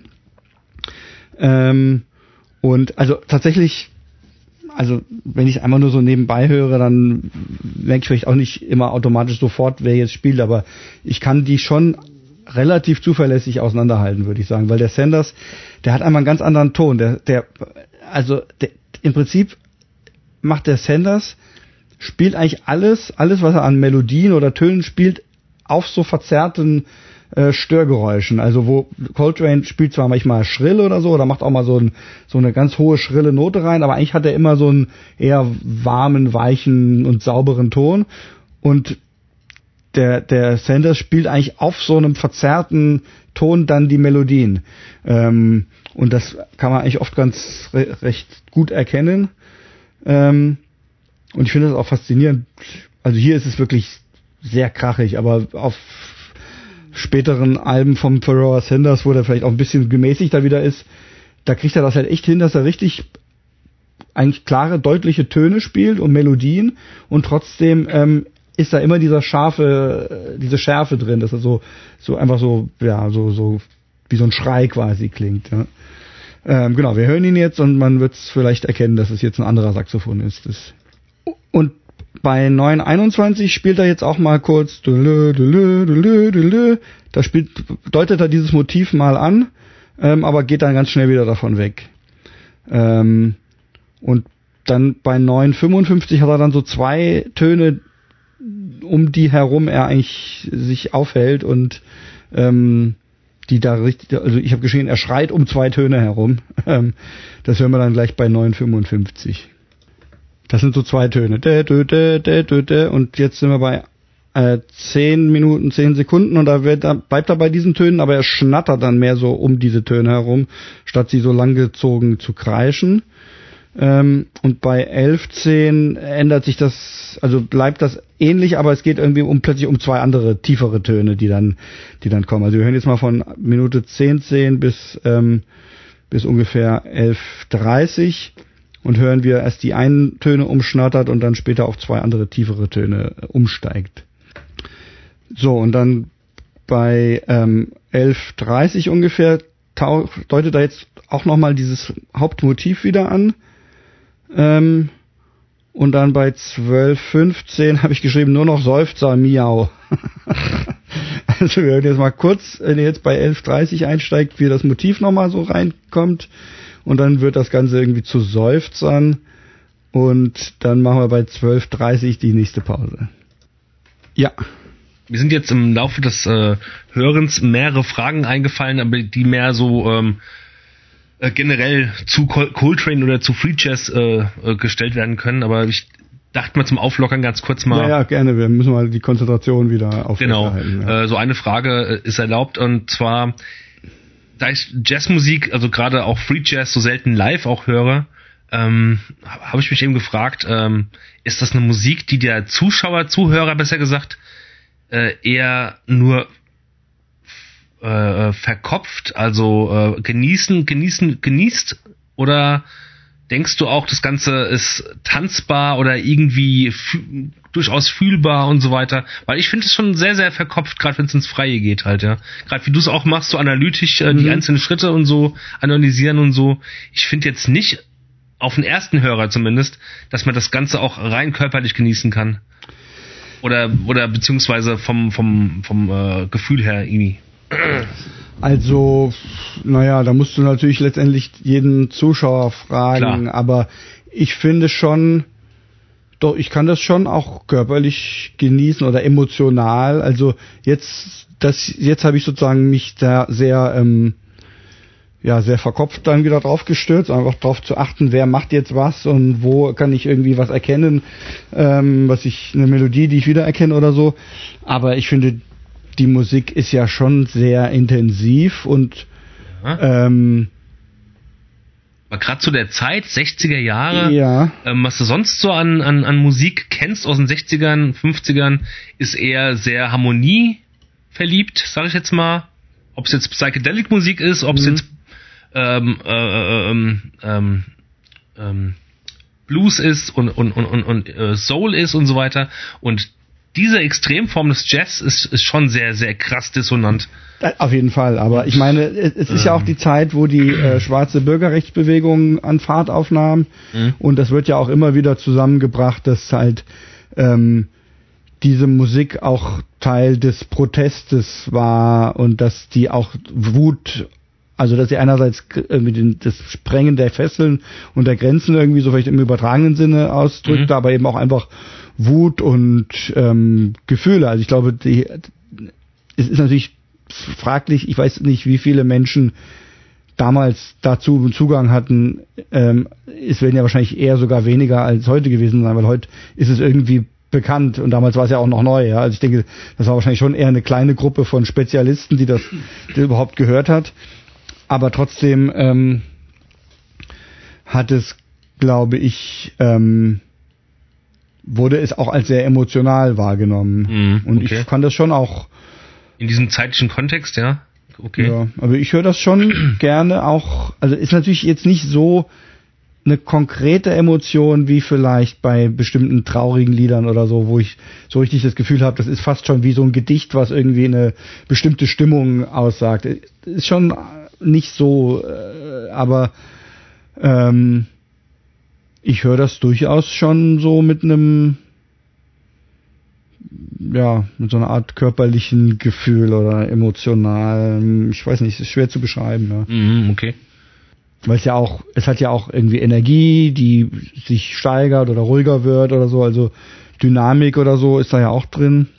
Aber klar, also äh, Aber dass man, dass man sich dazu in einem gewissen, in der gewissen Rhythmik dauerhaft äh, bewegen könnte. nee, das, das wohl eher nicht, weil das, Das ist ja auch gerade ne? der Punkt, der, der viel, der für viele einfach dann so schwierig war und den viele nicht mitgegangen sind, als der Free Jazz dann eben auch noch den Rhythmus verlassen hat. Ja. Ähm, und ähm, das ist interessant, weil ich glaube, solange Elvin Jones da noch der Schlagzeuger war, gilt das immer noch irgendwie als rhythmisch gebunden, auch wenn der so, der hat halt auch so Polyrhythmen gespielt Genau, und so, genau. aber, aber irgendwie hat das, glaube ich, schon immer noch ein, wenn der dabei ist, noch einen gewissen Puls, der, der irgendwie zumindest für, für äh, hartgesottene irgendwie noch als nachvollziehbar gilt, während dann Ja, als einen Klick, dann, Klick kannst du mitlaufen lassen, auf jeden Fall. Wahrscheinlich schon, ne? Ja. Genau. Also und und bei Rashid Ali, der dann der Nachfolger war, da war das dann halt auch noch auch noch weg. Ja. Ah ja. Mhm. Nee, aber gut, so sagen wir mal, das Bedürfnis zu tanzen oder irgendwie groovig dazu, mich zu bewegen oder so, das ist da natürlich, habe ich da auch nicht mehr so. Ne? Ja. Ja, okay, und jetzt wird's, kommt folgendes, ähm, wir sind nämlich bei ungefähr 12.30 und jetzt ähm, hört man sowieso als Signal nochmal ähm, so ein, dieses Motiv so ein bisschen, das ist, denke ich, äh, Coltrane, der damit signalisiert, dass jetzt äh, das Solo zu Ende ist. Ähm, dann hört man Applaus, weil das Solo zu Ende ist vom, ähm, vom Sanders. Und dann kommt wieder Train, Coltrane, wir Experten sagen Train, weißt du. Ähm, dachte, was für ein Zug meinte. ja, der dann äh, auch wieder so eigentlich einigermaßen einsteigt wie, wie im Original. Und das hören wir jetzt dann erstmal bis 13.10. Genau, also Coltrane hat jetzt wieder eigentlich recht schön und harmonisch gespielt, wenn man es jetzt gerade mit Sanders Feuer vergleicht. Und jetzt sind wir bei 13.10. Jetzt eskaliert es stärker, habe ich geschrieben. Ähm, und wird chaotischer so ähm, bis, bis 13.40 ungefähr. Genau, jetzt war es hektischer, chaotischer und bei ungefähr 13.42 müsste jetzt, jetzt gleich wieder unser Motiv 1 und dann auch wieder Motiv 2 ähm, kommen. Ähm, und über dieses bekannte Motiv 2 steigert es sich bei 14.40 ungefähr zum Klimax des Ganzen. genau, also wir sind jetzt so bei, drei, bei 1440 bis 1446. Da ist er jetzt in ganz hohen Tönen gekommen. Ne? Ja, ähm, und das ist quasi so der Höhepunkt. Und dann wird er gleich bei ähm, bei 1450 plötzlich äh, äh, Slow Down ähm, machen ähm, und sich vorbereiten auf Minute 15 diese Trans ich habe das die Transponade genannt, ein Kunstbegriff, den ich mir ausgedacht habe, aber eben diese diese Haupt dieses Motiv, wo es also das was quasi so der der ähm, der Markenkern von diesem ganz von der ganzen Platte eigentlich ist. Ähm, und da werden dann auch Jones und Tyner wieder ruhiger. Und das, ich finde das so faszinierend, dass man einfach, wenn man das so jetzt so diesen Ablauf sieht, äh, erst spielt er sein Solo, dann kommt Sanders mit seinem Solo und dann baut sich dieses Solo zu diesem Klimax auf mit den hohen Tönen und dann geht's jetzt gleich bei äh, sozusagen von dem Klimax runter auf diesen auf dieses super eingängige oder wichtige Motiv. Also obwohl das Ganze so chaotisch wirkt, hat das eigentlich voll die Struktur der, der Song und das da kommen wir jetzt hin. Ähm, genau und jetzt ähm, sind wir bei 1550 genau und ähm, jetzt hat er das da durchgespielt, diese transponierte, transponierte Motiv und es geht jetzt wieder Richtung Bass, so wie am Anfang. Und das geht halt jetzt noch sehr lange. Also es, es, die spielen einfach irgendwie jetzt diese zwei Bässe die ganze Zeit weiter. Ich würde sagen, vielleicht, weil das jetzt nochmal fast sechs Machen wir Minuten hier einen geht, Cut, ja? machen wir einen Cut, aber ich will noch auf eine Sache hinweisen, die man sich vielleicht nochmal anhören kann, weil die, die Bässe spielen halt irgendwie um dieses Motiv rum und dann wieder ein bisschen weg und so. Aber irgendwann sind sie an so einem Punkt, wo die dieses Motiv irgendwie so versetzt spielen. Also der eine spielt und der andere spielt aber versetzt. Eben, ja. und, und, und dadurch kommt dann ein neuer Rhythmus. Also da kommt dann so ein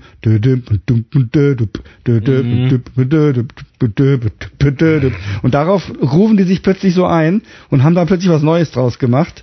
So bei, bei Minute 19 rum ungefähr ähm, ähm, passiert das, ja. Und, und dann es immer noch weiter und man hat das Gefühl, irgendwie, sie wissen gar nicht, so richtig, wann es jetzt irgendwie wie aufhören kann. Das zerfasert so und hört und hört nicht auf. Und irgendwann geht es dann auch über in dieses erste Interlude, äh, was dann eigentlich auch, man könnte auch denken, es ist einfach nur eine Fortsetzung von dem Song, also das Spiel weiterhin Bass und Schlagzeug und irgendwann geht's dann halt zum nächsten Lied über. Ähm, aber das ist sowas, wo man sich dann auch fragt, war das jetzt Absicht, dass die da so lange mit ihren Bässen irgendwie weiterklimpern oder hat einfach nur keiner den Absprung gefunden oder keiner Mhm. das Signal gegeben? Ähm, das fand ich schon auch ganz, ganz faszinierend. Ja. Ist ja nicht so, dass äh, Coltrane irgendwie den Dirigenten noch spielt oder, oder Nee, ich denke, den Leuten. der wird wahrscheinlich ab und zu schon mal so ein kleines Signal geben ähm, oder mal mal nicken oder so. Ich denke, der ist schon der Leader, aber so wie ich dann das mitgekriegt habe, hat er den Leuten halt auch viel Freiheit gelassen und so. Mhm. Ne? Und hat dann möglicherweise halt auch einfach gesagt, gut, wenn sie jetzt halt da irgendwie unbedingt immer weiter spielen wollen, dann lassen wir sie halt. Ja. Denke ich mal, ja. Ja, und ähm, genau, also dann sind wir also sozusagen damit erstmal jetzt an der Stelle durch. Wird so ein Konzert wie das jetzt, äh, wird das vorher groß durchgesprochen ähm, zwischen den einzelnen Mitgliedern oder wird das ähm, da auf die LP hingewiesen und dann mal gucken, was bei, bei rumkommt? Ähm, also ich denke, die die vier als als dieses eingespielte Quartett, die kannten wahrscheinlich, also die waren so aufeinander abgestimmt und auch so einfach, so, also ich glaube, die haben die Musik einfach so unglaublich gut gekannt oder so, Ja, ja, ja. dass da wahrscheinlich einfach nur ein kurzer, dass sie sich vielleicht vorher kurz unterhalten haben, aber mit das, den, den, den und den Song und dann war klar, was gemacht wird, ja. Ja. Hier ist ja jetzt so, dass da auch noch, da ist auch noch ein weiterer Saxophonist dabei gewesen, der irgendwie für ein Stück zumindest mit auf der Bühne war. Hab ich vergessen, wie der heißt, den kannte ich nicht näher. Ähm, und halt dieser zweite Bassist. Ähm, und da könnte ich mir vorstellen, dass dann vielleicht doch vorher ein bisschen mehr Absprache notwendig ist, Mhm. ähm, weil der das vielleicht dann nicht kennt oder so, ne? Aber ich glaube, diese ganzen Jazzer von dieser Art, die, die waren einfach, also die, die haben das so drauf zu improvisieren und äh, sind so mit den Harmonien irgendwie bewandert, dass die wahrscheinlich auch einfach zusammen spielen können, ohne vorher zu wissen, wie es geht, so, weil der einfach kurz horchen, ah, okay, jetzt spielt er ein F, dann spielt halt auch F irgendwie so. Mhm. Ähm, und dann einfach ähm, das wahrscheinlich halbwegs improvisiert hinkriegen. Ja. Ähm, aber viel wird bei sowas wahrscheinlich nicht abgesprochen sein. Ja, ja sehr interessant. Wie, ähm, was weißt du von ähm, Coltrane bezüglich bezüglich äh, seiner Drogensucht und die auch sehr, der war ja glaube ich auch Morphin oder Heroinabhängig. Ja, ja, ja. Ähm, ähm, und äh, gleichzeitig, äh, wie, wie hat er das trennen können zu seinem, seinem Beruf, der ja auch täglich stattfand teilweise? Also, ähm, er war heroinabhängig in der Zeit, wo er mit Miles Davis gespielt hat. Wie viele ähm, in der Zeit. Und ähm, war auch, glaube ich, dann zeitweise aus der Band geschmissen worden, weil er eben irgendwie nicht zuverlässig genug war. Und dann hat er ähm, auch so eine Art Erweckungserlebnis gehabt und hat ähm, dann einfach kalt entzogen und war dann clean. Also ähm, und das ist auch, hat er, glaube ich, das, das hat auch seine spirituelle ähm, Sicht, glaube ich, mitgeprägt, dass er. Ach, die halt, Drogenzeit war lange vorher. Die war dann, genau. Anfang der 60er oder so. Die müsste so genau so, warte mal, also, ähm, ja, ich denke mal so Ende 50er, Anfang 60er gewesen sein. Und als er dann so seine Solo-Karriere begonnen hat, da war er dann im Prinzip, das war ja dann so 61, 62, denke ich mal, da war er dann schon clean. Ach, ich dachte, der wäre irgendwie auch in, seinen, in den Folgen seiner Drogensucht gestorben. Ähm, er ist an Leberkrebs gestorben aha, aha. und ähm, das kann schon gut sein, dass das letztendlich auch davon eine Folge war, aber nicht, weil er dann noch konsumiert hat. Aber er wurde nicht rückfällig oder so, nee, nix. Nee, nee. Ah, okay. Er war dann so, also der war ja wirklich, der war so unglaublich auf die Musik fokussiert und, und süchtig nach der Musik, glaube ich einfach. Ja. Mhm. Also es gibt ja Geschichten, dass der eigentlich ununterbrochen geübt hat und dass er, wenn, wenn ein Konzert irgendwie war oder mehrere Auftritte am selben Abend, dass er dann in der Zwischenzeit in der Kabine einfach weiter geübt hat. Ja? Also der, der war, glaube ich, wirklich dermaßen ähm, darauf, äh, wie sagt man halt, eingeengt gewissermaßen oder ja, ja, leidenschaftlich. Ähm, und da hat er auch keine Drogen mehr genommen. Ne. Aber gut, ich meine, es gab ja viele Jazzer, die, die drogensüchtig waren. Miles Davis selber ja, glaube ich, auch. Das habe ich jetzt gar nicht mehr so genau im Kopf, wie das bei dem war. Aber Charlie Parker zum Beispiel halt definitiv. Der war der, Alkoholiker, oder? Der war alles, glaube ich. War, also okay. und ähm, bei dem war es ja auch so, ich meine, der ist ja dann auch daran gestorben und da war es halt auch so, dass er einfach manchmal bei Auftritten einfach so besoffen oder dicht war, dass er eigentlich nicht wirklich ähm, was hingekriegt hat. Wobei die sagen, er war so unglaublich talentiert, dass er dann trotzdem noch die besten Soli gespielt haben. Das sind auch so. Ja, das Legenden. sind so äh, Erhöhungen und Legenden. Genau, ja. aber, aber es war halt so, dass er dann, der hat dann sein Saxophon beim Pfandleiher abgegeben, um Geld für Drogen zu haben und konnte dann nicht auftreten, weil das Saxophon halt beim Pfandleiher lag oder so, ne? Oder hat es dann gerade im letzten Moment kurz vorm Auftritt noch wieder rausgelöst, weil er ja. noch irgendwo Geld hergekriegt hat und so. Oder sich eins ausleihen müssen und so, ja. Also da hat dann die haben die Drogen dann schon auch, denke ich, die Performance beeinträchtigt einfach. Ja, ja. Wie hast du es? Du hast ja schon gesagt, du fandest es schon anstrengend. Es ist ja auch anstrengend. Also das, ich finde das jetzt auch nichts, was ich irgendwie so ganz locker höre. Aber ich finde jetzt deine Erklärung und deine die, diese Analyse von dir finde ich irgendwie noch zugänglicher und würde mir es gerne nochmal noch mal anhören. Ja, vor, vor allem auch das Original. Ich kann dir, auch, wenn du Lust hast, meine ähm, meine Aufzeichnungen mal schicken, wenn du es quasi nochmal hören und das mitverfolgen willst. Ich dachte, die würdest du eh in den Liner Notes. Also kann, äh, ja, gut, kann ich äh, machen, ja, stimmt, mache ich. Gute ja, genau. Idee, habe ich gar nicht ja. dran gedacht, aber vielleicht willst ja auch von einer von euch eben nicht mitstoppen, immer zwischendurch, sondern einfach mal hören und dazu. Ja, genau, mach, äh, mach das mal, schick das ja, mal rum. Ja, mach genau. ich, ja, okay.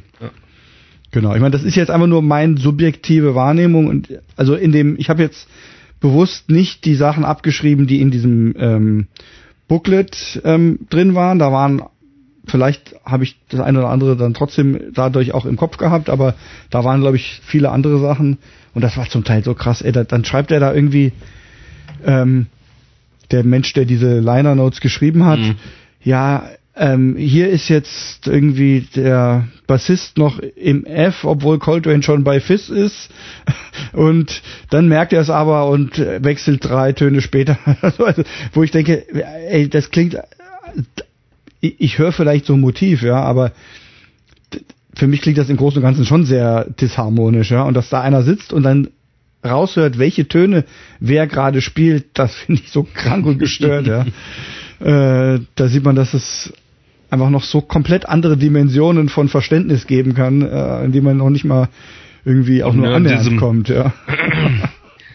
Machen wir weiter? Ja, genau. Dann machen wir jetzt noch einen ähm, Blindhörsong zur Abwechslung und zum Runterkommen.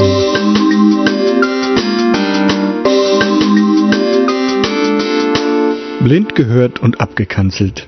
Ja, ja. Alright. Das war vielleicht geil. Das war echt geil.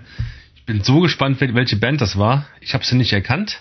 Es klang so irgendwie nach äh, tiefstem, tiefsten 80er Jahren, tiefsten Mittelalter, ähm, so Anfang 80er Jahre, Hard Rock Ja. in the vein of ähm, Mischung aus CC Top und X Accept oder sowas. Ähm, Könnte das auch Kiss sein? Ich, könnte sogar Kiss sein. ja, ne? ich kenne mich hier mit so Bands nicht so aus. Oder was Ja, ja. gibt's noch? Uriah Heep oder so? Ich weiß gar nicht, wie die klingen. Ähm, beziehungsweise schon, aber das, ne, das eher nicht. Okay. Aber so, wie nennt, nennt man denn sowas? Hardrock nenne ich das. Hardrock, richtig. Ja. Schon so Testosteron geschwäng- geschwängerter, du siehst äh, Musikvideo vielleicht, irgend so einen Typen in so einem Cadillac, der irgendwie Tussis jeden- abschn... Äh, Schwarze Lederjacken. Genau, ja. Und ja, schon, aber genau, du hast schon recht, es ist auf jeden Fall eher, also so 80er, schon so bunt und nicht so, nicht so ein dreckiges 70er Jahre mäßig, ne, sondern es ist schon alles so ein bisschen. schon die 80er war auch dreckig. Aber Ja, du die hast 80er, aber die 80er waren doch so Neonfarben und sauber Mhm. und so irgendwie auch. Findest du, Also, ja? ja, finde ich schon. Okay. Auch so, auch vom, wenn man den Sound auch nimmt, weißt du, so Vom Sound her magst du teilweise recht nicht so, haben. Ja. Nicht so, ähm, ja, aber ich finde, das passt auch zusammen, sowohl die Optik als auch der Sound. Also in, bei, bei den 80er Jahre stelle ich mir eher so ein neonfarbenes Cover irgendwie vor. Aber das kann ja auch dreckig sein. So alles ein bisschen over the top. Die Ja, Snare-Schläge ja, hatten ganz viel Hall und Genau, das war alles so sowas, ein bisschen over- ja, ja, überdosiert. So, so ein bisschen nicht halt so Verstärker brummen und Ja, das und, nicht, und, das und nicht. die grobkör Erdige- grobkörnige das Erdige überhaupt nicht, ja. Fotobilder, so, das Ja. meine ich, ja. Das passt, ist ja eigentlich interessant, dass das irgendwie zu, zusammenpasst, so optisch und vom Sound her, habe ich mir noch nie so Gedanken drüber gemacht. Mhm. Wenn du so ein, wenn du so ein Cover von so einer äh, Pink Floyd Platte hast oder so, die auf, mit, so auf mit so Fotofilm fotografiert ist, der so ein bisschen grobkörnig ist. Ähm, oder halt irgendwie so eine Airbrush-Zeichnung aus den 80ern. Mhm. Das ist, passt auch zum Sound, finde ich dann. Das ist Ja, so, stimmt. so sauber irgendwie. Aber warten wir ab, nachher ist es doch eine aktuelle Band, die wir gerade gehört haben. ja, gut, also wie ich eben schon sagte, äh, theoretisch kann ja heute alles irgendwie von irgendeiner Retro-Band emuliert werden, was dann so klingt. Aber sowas Ja, Authentisches habe ich in der heutigen Zeit noch nicht gehört. Auch wenn viele Bands so Ist, ja, ich, machen wollen, als ob. also ich meine, eigentlich sind die 80er ja auch wieder in, ne? aber ich meine, so diese Retro-Rockbands, die wie Kadaver oder so, die haben sich dann doch eher ja auf die 70er äh, Ja, ja, ja. gestürzt. Aber das ist jetzt so 80er Rockbands als Retro Doch, gäbe. doch gibt's eigentlich viele. Ja, also Im Metal sowie auch ähm, äh, gerade im Post-Punk halt, ja.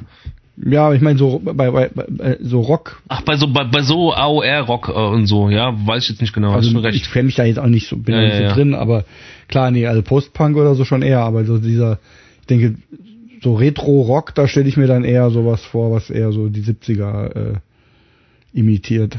Ja. Naja. Äh, ich guck mal, oder? Ja, ich, ich fand's sehr, sehr geil. ja, ich fand auch cool, ich meine, es hat einfach irgendwie, äh, es hat Manchmal so eine pack ich ganz gerne, wo du den Hardcore, Hardcore so den Prolo Mhm. äh, HC so auspackst, dann pack ich manchmal sowas ganz gerne aus. Ja, kann ich auch verstehen, ja. Schau mal, wie die Band heißt. Ich bin sehr gespannt. Es klang sehr prominent. Ich gucke, die Band heißt Judas Priest. Ach komm. Ah! Das ist für mich ein Erweckungserlebnis, weil ich mich sehr oft die letzten, die letzten, letzten Jahre ähm, mit Judas Priest so ähm, am Rande beschäftige und denk so, oh, die hast du nie gemocht. Aber irgendwie alle Welt erzählt von Judas Priest als Mhm. die Metalband schlechthin der 70er, 80er auch. Ähm, du musst es mal mit der Band versuchen. Und es hat mir eben so gut gefallen, auf die Band kam ich ja gar nicht, ja. Ich, ich, ich habe sogar kurz auch an den Namen gedacht. Also ich könnte die jetzt Boah, nicht erkennen, so aber gut. ich habe schon, wollte die eigentlich auch, aber ich muss sagen, Uriah Heep und Judas Priest sind für mich auch so zwei Namen, die irgendwie. Aber Uriah Heep ist doch eher in den 70ern zu verorten Ja? und Judas Priest äh, in beiden Jahrzehnten. Ja, kann sein. Also ich habe die irgendwie in meinem Kopf sind die in einer ähnlichen Schublade abgespeichert. Ja. Ähm, Fuck, und von welchem ja, Album? Äh, von dem Album Screaming for Vengeance. Ach, dieses Gelbe mit dem Adler Gelb mit drauf. einem Adler drauf von 1982. Ah, brauche ich sofort. So geil, so geil. Hammer. Ich muss ja dazu sagen, ich kenne ein, ein, ich kenne nur zwei Judas Priest Alben, die ich auch gut finde. Eins ist mein ist noch bevor ich Iron Maiden äh, lieben gelernt habe, Mhm. habe ich mir eins schenken lassen oder habe es mir gekauft. Und zwar ein Judas Priest Album namens Turbo Lover von 85 oder 86. Und da sind die schon auf einen ganz anderen Zug aufgesprungen, so für ein Album lang. Mhm. Und das Album klingt mehr nach Pop. Ah Da ja. ist der Metal vollkommen rausgenommen worden bei der Turbo Lover. Mhm. Und trotzdem ist es ein super Album. Und ich dachte nachher halt, die, klingen, die klangen immer schon so, so, so cheesy irgendwie. Ah, ja, Aber dass ja. die mal richtigen Heavy Metal beziehungsweise Hard Rock gemacht haben, das wusste ich gar nicht zu dem Zeitpunkt. Ich muss da unbedingt einsteigen in die Diskografie von Ju- Judas Priest. Und das zweite Album ist halt die klassische Painkiller von 1990. Ja, genau. Die kennst du auch? Das ist schon ein recht Nö, wichtiges wenn- Album. Wenn ich das sehe, also ich, er- ich sehe, dass ich das schon mal gesehen habe. Warum sagst du dann genau? Weil ich hier gerade Ach aufgerufen so, also Ja. so, lassen mal labern. Nee, nee, weil ich, ich habe ja hier die Diskografie bei Spotify gerade Ah, vor okay, mir liegen, okay. deswegen habe ich das bestätigt, dass ich das hier auch gerade sehe. Ich kann So, hier in der Ecke nicht sehen, was du da drüben machst. Ja, ja, okay. Die erste ist British Steel mit so einer Rasierklinge, die das Cover habe ich auch schon sehr oft gesehen. Irgendwie. Aha. Ja. Geil, geil, geil. Ja, Judas Priest, ich überlege gerade, weil ein Song von denen war, glaube ich, auch auf meiner allerersten Mixkassette, von der ich schon oft mal gesprochen habe. Es gibt so ein ganz bekannter Klassiker, ähm, der auf jeder Metal-Party laufen, gelaufen ist, bestimmt auf vielen Metal-Partys gelaufen ist. Den mag ich aber nicht. Und das ist bestimmt das Stück. Das ist, glaube ich, schon der British Steel. Ah ja, genau, äh, Breaking the Law. Ah, ich hasse das ja, Lied. Genau, ne, ja, ja, ja, nee, ich hasse das nicht, weil das war auf meiner Kassette, Ja. die mir mein Cousin aufgenommen hat, mit der ich meine allerersten, da war ich glaube ich elf, da habe ich meine allerersten äh, Erfahrungen mit härterer Musik Ja, ja, ja, ja. ich schon öfter erzählt. Und da ist genau Breaking the Law, Breaking the Law. Ich, ich mochte es ja. irgendwie nicht, ja. Naja, Egal. egal. Wir kommen Zur zum Kategorie. Letzten. Genau, hast du wieder mitgebracht. Genau. Äh, ich hätte da mal.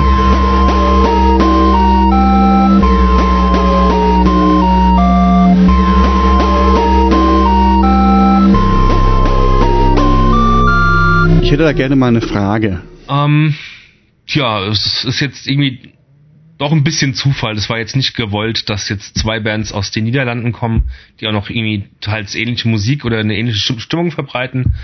Mitgebracht habe ich Qua- Quade Droes auf One Records. Drei Alben stark. Mit ihrem zweiten Album Under the Toren.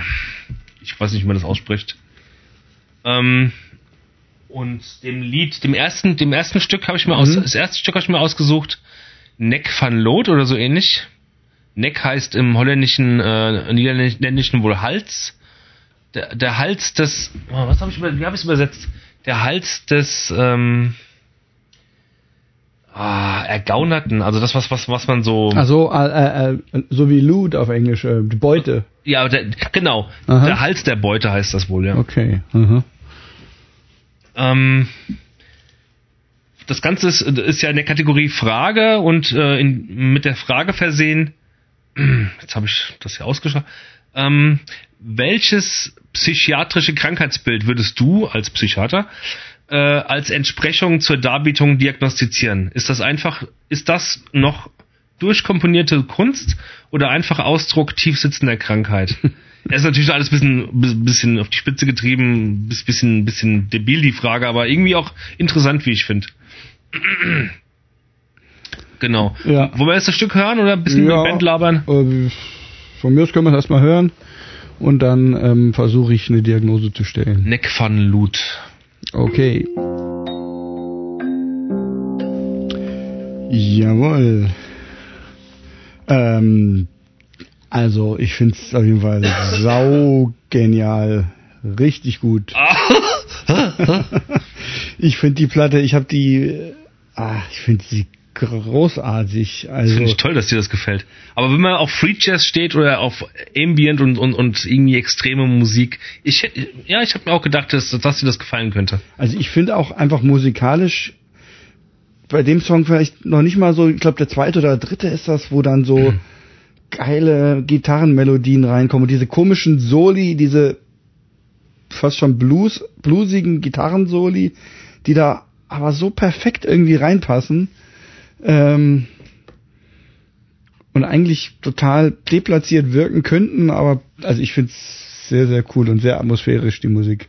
Ja, total. Ähm, und gut, ich meine, es ist halt, ja, gut, eine Diagnose, es ist halt Musik und insofern keine Erkrankung, ähm, aber natürlich ist es irgendwie gestört.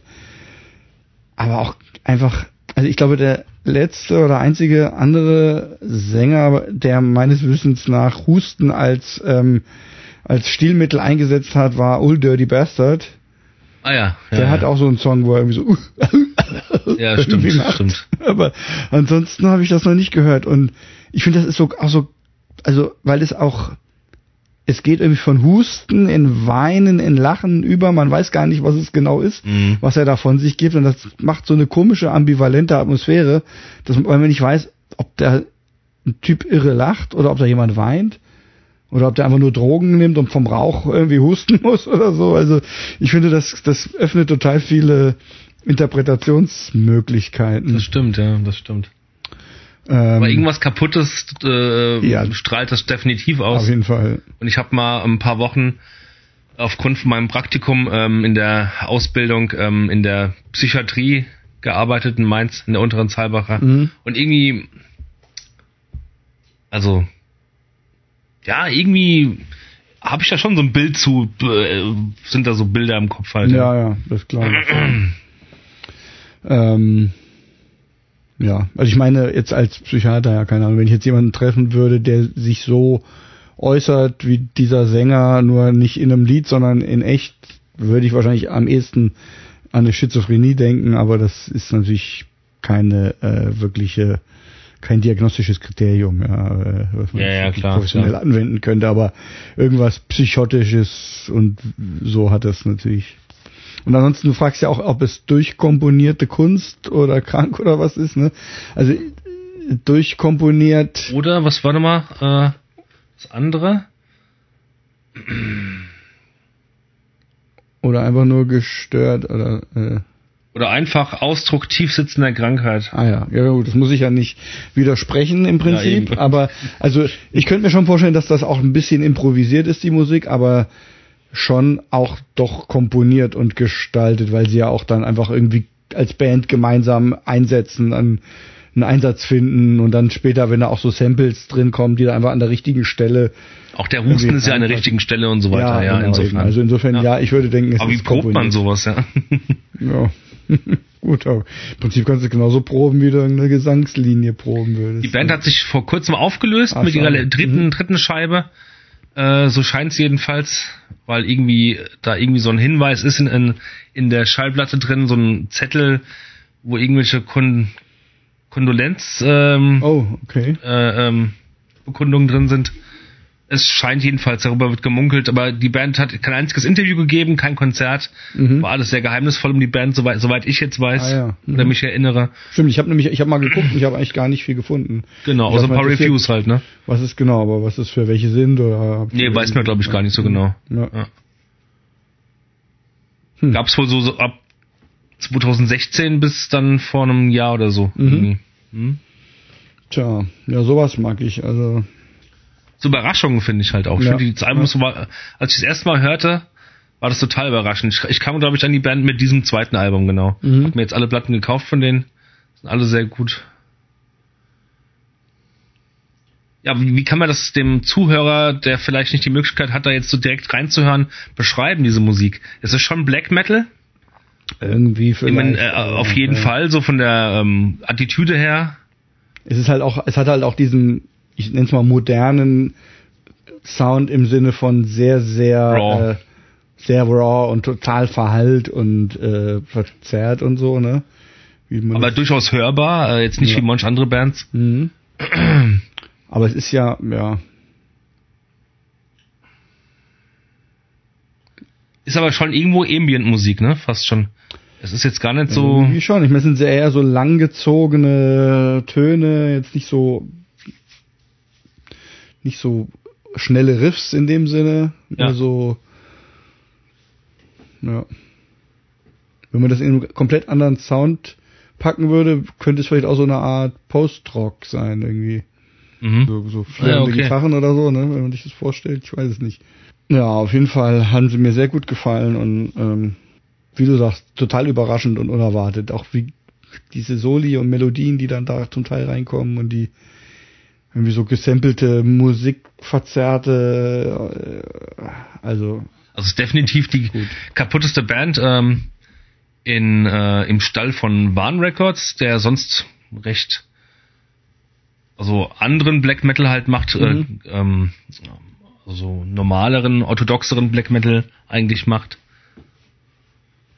War, eine, war für mich echt eine große Überraschung. Mir ausgemalt, dass ich ganz gerne Urfaust zusammen mit Quade Drös live sehen möchte. ja, die passen auf jeden Fall ganz gut zusammen. Ja, das hätte gepasst, auch, ne? Langsam war ein bisschen müde. Ja. ja, aber wir haben ja auch alles besprochen. Richtig. Dann würde ich sagen, wir verabschieden uns von den geschätzten Zuhörern und Zu Zuhörerinnen. Scharen. Was? Den Zuhörerscharen. Scharen, ja. Scharen seid ihr nicht, aber wir sehen, dass ihr existiert und da freuen wir uns schon. Aber kommentieren tut ihr immer noch nicht. Ja. Naja, wir akzeptieren es. Wir machen trotzdem weiter. Wir hoffen, dass wir dann demnächst mal wieder ähm, recht äh, schnell eine neue Ja. Sendung hinbekommen. Ja. Mhm. Geplant war ja mal so ein monatlicher Takt, ne? Aber Ursprünglich haben wir das sogar einigermaßen hingekriegt. Ja, ja, ja, ja. Jetzt in letzter Zeit. aber wenn es ein, ein vierteljährlicher wär, wäre, das entspannt mich auch ein bisschen mehr vielleicht zur Zeit, wäre das auch für mich okay. Dann müssen wir es nur einhalten, ja. Genau, wir müssen, wir haben keinerlei Verpflichtungen gegenüber irgendwem, aber ähm, ja, das war jetzt auch einfach auch Pech, dass ein paar Termine ausgefallen sind und dann haben wir einfach nicht so zeitnah den nächsten können. Ja. Naja, dann wünschen wir alles Gute, freuen uns über Kommentare und ähm, bis zum nächsten Mal. Tschüss.